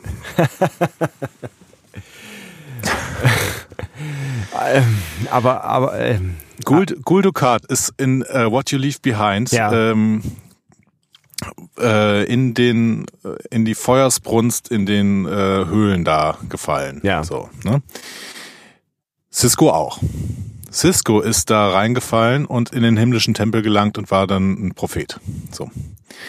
Dukat könnte ja ein Paargeist geworden sein. Für die Paargeister wiederum spricht, äh, dass Jack rote Augen hat und ein rote, rote Ranken sieht und eine rote äh, Tür sieht. ja. Ähm, Dukats, Dukat hat sicherlich äh, Rachegelüste gegenüber der Föderation, aber eventuell auch gegen der, gegenüber den Gründern. Das heißt, grundsätzlich ist er auch nicht auf Gründerseite. Das heißt, er könnte tatsächlich auch seine Macht ausspielen, um die Gründer irgendwie runterzufahren. Also dazu würde auch seine, Ähm. seine würde, würde auch diese, diese, diese Rede gegenüber Vedek äh, äh, funktionieren quasi, ja. Also weil er sich Genau. ja verächtlich ge ge ge geäußert hat quasi, ja. Genau, und wenn er für die Paargeister spricht, könnte er auch den Plural verwenden. Das ist auch, auch das ist irgendwie ähm, zu erklären. Er ist ein bisschen äh, am Ende ja verrückt geworden, weil er auch seine Tochter verloren hatte. Ja. Ne? Also Sial wurde ja von, äh, von Damar, glaube ich, erschossen, wenn ich mich richtig erinnere. Oh, das weiß ich nicht mehr. ich Ähm. weiß nur, dass sie tot ist, ja. Ja. Also der hätte eine Motivation, ähm, der hätte was mit den Paargeistern zu tun. Die Paargeister machen rote Augen. Das ist, äh, wäre auch durchaus eine Möglichkeit. Ja. Und er könnte eben auch selber zum Paargeist geworden sein, als er in diese Höhle gefallen ist. Ähm, du siehst schon, ich äh, erzähle das nicht mit großem Enthusiasmus, weil ich es natürlich auch nicht für so besonders wahrscheinlich halte Ja. irgendwie. Aber ich würde es erstens gern sehen. Mark Alamo, äh, bitte wieder zurück zu Star Trek. Ich habe gerade mal geschaut. Und zweitens- er ist äh, 80, ne? Ja. Also es würde vielleicht äh, ja sogar noch funktionieren, dass er da irgendwie. Oh, der ist auch ganz fit, glaube ich. Ja. Ähm, Mhm. Ja, sehen würde ich das natürlich auch total gerne. Ne? Also das, das wäre natürlich, also das wäre ein Wiedersehen, was äh, das natürlich total crazy wäre. Ja. Ähm, halte ich gerade aus unterschiedlichen Gründen für bei den ganzen unwahrscheinlichen Theorien, die man so hat, an die am wahrscheinlichsten von den unwahrscheinlichen. Ja. Denn ähm, ich würde normalerweise sagen, ja, im Prinzip sind Borg immer noch am wahrscheinlichsten, ne, Locutus und äh, whatever irgendwie, dass, dass die Borg da kommunizieren, aber die Borg wurden mehrfach dementiert. Danach sie- wären es die Romulaner. Bei den Romulaner weiß ich nicht, wer es machen sollte. Ich äh, ne, nur mal Die kurz. werden nicht Commander O wieder, wieder haben. Nee, wahrscheinlich nicht. Äh, Nochmal noch mal kurz zu den Borg. Ich meine, aus irgendeiner, äh, aus irgendeiner Motivation heraus müssen sie ja diese Borg-Geschichte erzählt haben. Ne? Also klar, vielleicht reicht auch die Motivation, dass äh, sie einen Konflikt zwischen Sean und Picard aufmachen wollten oder erklären wollten, warum Sean so ist, wie er ist. Aber das hätten sie auch irgendwie anders erklären können. Also ja, Borg spielen keine Rolle, aber es wurde ja jetzt hier schon durchaus gedroppt. So, ne? Also es ist ja im Ja, Raum. mehrfach. Ja, mehrfach, ja. Auch, auch, dass, auch, dass es äh, wesentlich schlimmere Kollektive gibt als das Jurati-Kollektiv irgendwie so. Ne? Also Ja. es wurde ja mehrfach gedroppt, dass die, dass die Borg irgendwie noch eine Rolle spielen können. Aber sie wurden vorher dem- dementiert. Das heißt, entweder Terry Metella ist hart gelogen, Was, Äh, was ja auch sein könnte, wenn er, wenn er sein Staffelgeheimnis äh, bewahren möchte, ja. klar, oder ähm, die spielen halt keine Rolle. Und dann wäre ich bei Romulanern, weil sie auch in dieser Staffel schon deutlich eingeführt worden sind, äh, beziehungsweise in dieser Serie, ähm, und, äh, ein Interesse an der Destabilisierung der Föderation hätten. Aber ähm, Hm. weiß ich jetzt nicht. Und am Ende bleibe ich bei den Paargeistern. Ja, die, die, die spannende Frage ist, also wo- sollte man es an der Stelle mit Jack verbinden? Und wenn man es dann verbindet, ist natürlich die Frage, was, was hat das mit Jack zu tun? Ne? Also wenn es dann jetzt einfach nur, ich sag mal, die Romulaner sind, erklärt das ja nicht irgendwie Jack. Und der, der Charme an der Paargeisternummer ist ja, dass, es, dass man damit Jack irgendwie erklären könnte. Aber vielleicht ist Jack auch einfach irgendwie was ganz anderes und ähm, am Ende irgendeine genetisch veränderte ähm, Waffe, die vielleicht auch aus der Forschung von äh, Sektion 31 an Wedek und Co. entstanden ist äh, oder wie auch immer. Aber äh, ja. Vielleicht ist, vielleicht ist Jack ähm, ein Paargeist und die wollen ihn zurückholen. Hm. Und dann ist Jack eigentlich nicht der Sohn von Jean-Luc Picard Ja. und Beverly, sondern der Sohn von Ronan und Beverly. Denn Ronan in Sub Rosa war auch schon ein Paargeist. Das wurde uns zwar nicht erzählt, aber es könnte ja sein. Der war auch rot, der in der Kerze wohnte. Der mit den langen Haaren. Ja, Ja. der schöne. Der Schöne. Der, Ja. der schöne Kerzengeist. Das wäre ja witzig. War das denn um die gleiche? Ach so, das wissen wir nicht. Nee, es war nicht um die gleiche Zeit. Es war ja irgendwann eine Staffel, was auch immer, sechs, sieben oder was auch immer. Sieben. Sieben? Ja. Staffel 7, Folge 14 war Sub Rosa. Na okay, immerhin. Das ist schon nah dran. Aber auch, Wobei Ja. ich glaube, der war nicht, der war nicht rot, ne? Der war grün, glaube ich. Ne? das weiß ich nicht mehr genau. Naja, gut, aber Wäre wär auf jeden Fall eine lustige Erklärung, ne? Aber es ist so die Frage, ob Geister mit Menschen Kinder kriegen können. Da wollen wir jetzt gar nicht, so weiß ich nicht. Egal. Ähm, es wäre also, also das, das, was mir an der an der an der ähm, Theorie halt gefällt, ähm, ist, ist äh, Guldukat wiedersehen zu können. Aber ich, ehrlich gesagt glaube ich auch nicht so richtig daran, auch wenn sie irgendwie äh, charmant ist und einiges erklären könnte. Aber ich glaube, es hat irgendwas. äh, Aus irgendeinem Grunde erzählen sie uns jetzt halt hier diese ähm, diese genetische Veränderungsstory. Also ich meine klar, die ist eine Motivation für äh, all das, was wir jetzt gesehen haben in dieser ersten Staffel. Das wäre vielleicht auch schon Grund genug, aber ich habe irgendwie das Gefühl, dass es auch was mit Jack zu tun haben muss. Vor allen Dingen, weil ne, dieses Come Home und so ein Kram, ja, das war Beverly, aber ähm, ich habe, ich habe, ja, aber das könnte ja wirklich sein, dass die Paargeister ihn zurückrufen. Ja. Deswegen sage ich ja. I don't know. Ja, ich find's geil, aber ich glaube, ich, es wäre es wär halt auch so eine mega metaphysische Erklärung, ne? Und ich irgendwie ist diese, ist diese Staffel nicht so wahnsinnig metaphysisch, jetzt mal abgesehen von Jack. Ähm, naja, auf zu Metallus wird's, ich wollte gerade sagen, zu Metallus passt es dann irgendwie nicht, weil er ja so bodenständig ist. Auf der anderen Seite nimmt er halt auch alles an Nostalgie und an alten Geschichten mit, was er so kriegen kann, so, ne? Und dann könnte es, könnte das natürlich schon auch wieder passen irgendwie. Ich würde sagen, mehr kriegen wir gerade nicht raus. Weil Ach komm, wir, tappen wir, wir, krass im Dunkeln. Genau, Wir, wir sprechen einfach noch dreimal drüber. Nein, du hast ja recht. Es ist, es ist tatsächlich nach dieser Folge, die ja doch irgendwie viel erklärt hat, gefühlt, am Ende mindestens genauso viel unklar wie vor der Folge, oder? Also es ist, ähm, ja. Es wurde Umso viel geredet, aber nichts Möglichkeit, gesagt. dass ja, genau. Entschuldigung. Umso mehr gibt es die Möglichkeit, dass ihr jetzt natürlich eine Million Nachrichten dazu schreiben könnt. Ähm, und wir dann vielleicht so ein bisschen mal auf diese Theorie eingehen können. Ähm, ich bin total gespannt, was ihr denn so spekuliert. Ja, oder auf andere Theorien. Ne? Also es könnte, könnten ja auch viele andere Ja. Theorien sein, die ihr entwickelt habt. Es ist ja gerade noch Luft für vieles. So, und diese Luft für vieles müsst ihr jetzt mal. Hast du es gehört? Die ja, Luft, die Luftqualität ist momentan gut. ja, Luftqualität in Köln ist super. Also falls ihr euch das gefragt habt, also luftqualitätsmäßig geht's mir richtig gut. Danke Siri an dieser Hier Stelle. in meinem Bus jetzt nach dreieinhalb Stunden auf jeden Fall nicht mehr. Deswegen würde ich jetzt gerne langsam mal zum äh, Aufruf für euer Feedback kommen. Ja, es ist gar nicht so lang. Wir haben gar nicht so lange miteinander gesprochen, aber bitte, ja, hasse ihn. Diskussionen zu folgen findet ihr auf discoverypanel.de oder sprecht eine Nachricht auf den Discovery Panel Anrufbeantworter unter 02291 ukta uk 2 Unter der 02291 ukta uk 2 erreicht ihr uns auch per WhatsApp. Außerdem gibt's uns auch bei Instagram unter Discovery Panel, bei Twitter unter Panel Discovery und bei Facebook unter Discovery Podcast. Wir freuen uns über eure Nachrichten und über eure Kommentare. Ja, das tun wir. Ne, wir haben ja nur noch drei Folgen. Jetzt äh, können wir nochmal so richtig Gas geben. Ähm, und ich bin sehr gespannt, wie die das Ding am Ende auflösen werden. Und ähm, ja, vielleicht ob, ob in den Punkten, wo wir gerade noch ein wenig unzufrieden sind, sie uns vielleicht auch noch ein bisschen Frieden schenken könnten. Das wäre doch schön. Ich freue mich auch sehr auf die Karfreitagsfolge und äh, wir hören uns dann irgendwann nach Ostern. Ja, irgendwas mit Auferstehung. Stimmt. Stimmt. Mal gucken, was passiert. Unsere Auferstehung findet dann auf jeden Fall in Ostern statt. Das kann man schon wieder sagen. So rund um Ostern, genau. In ähnlicher Konstellation dann. Mal schauen, wo du dann bist.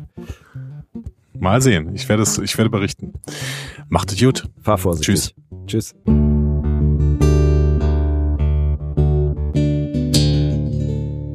Mehr Star Trek Podcasts findet ihr auf discoverypanel.de. Discovery Panel. Discover Star Trek.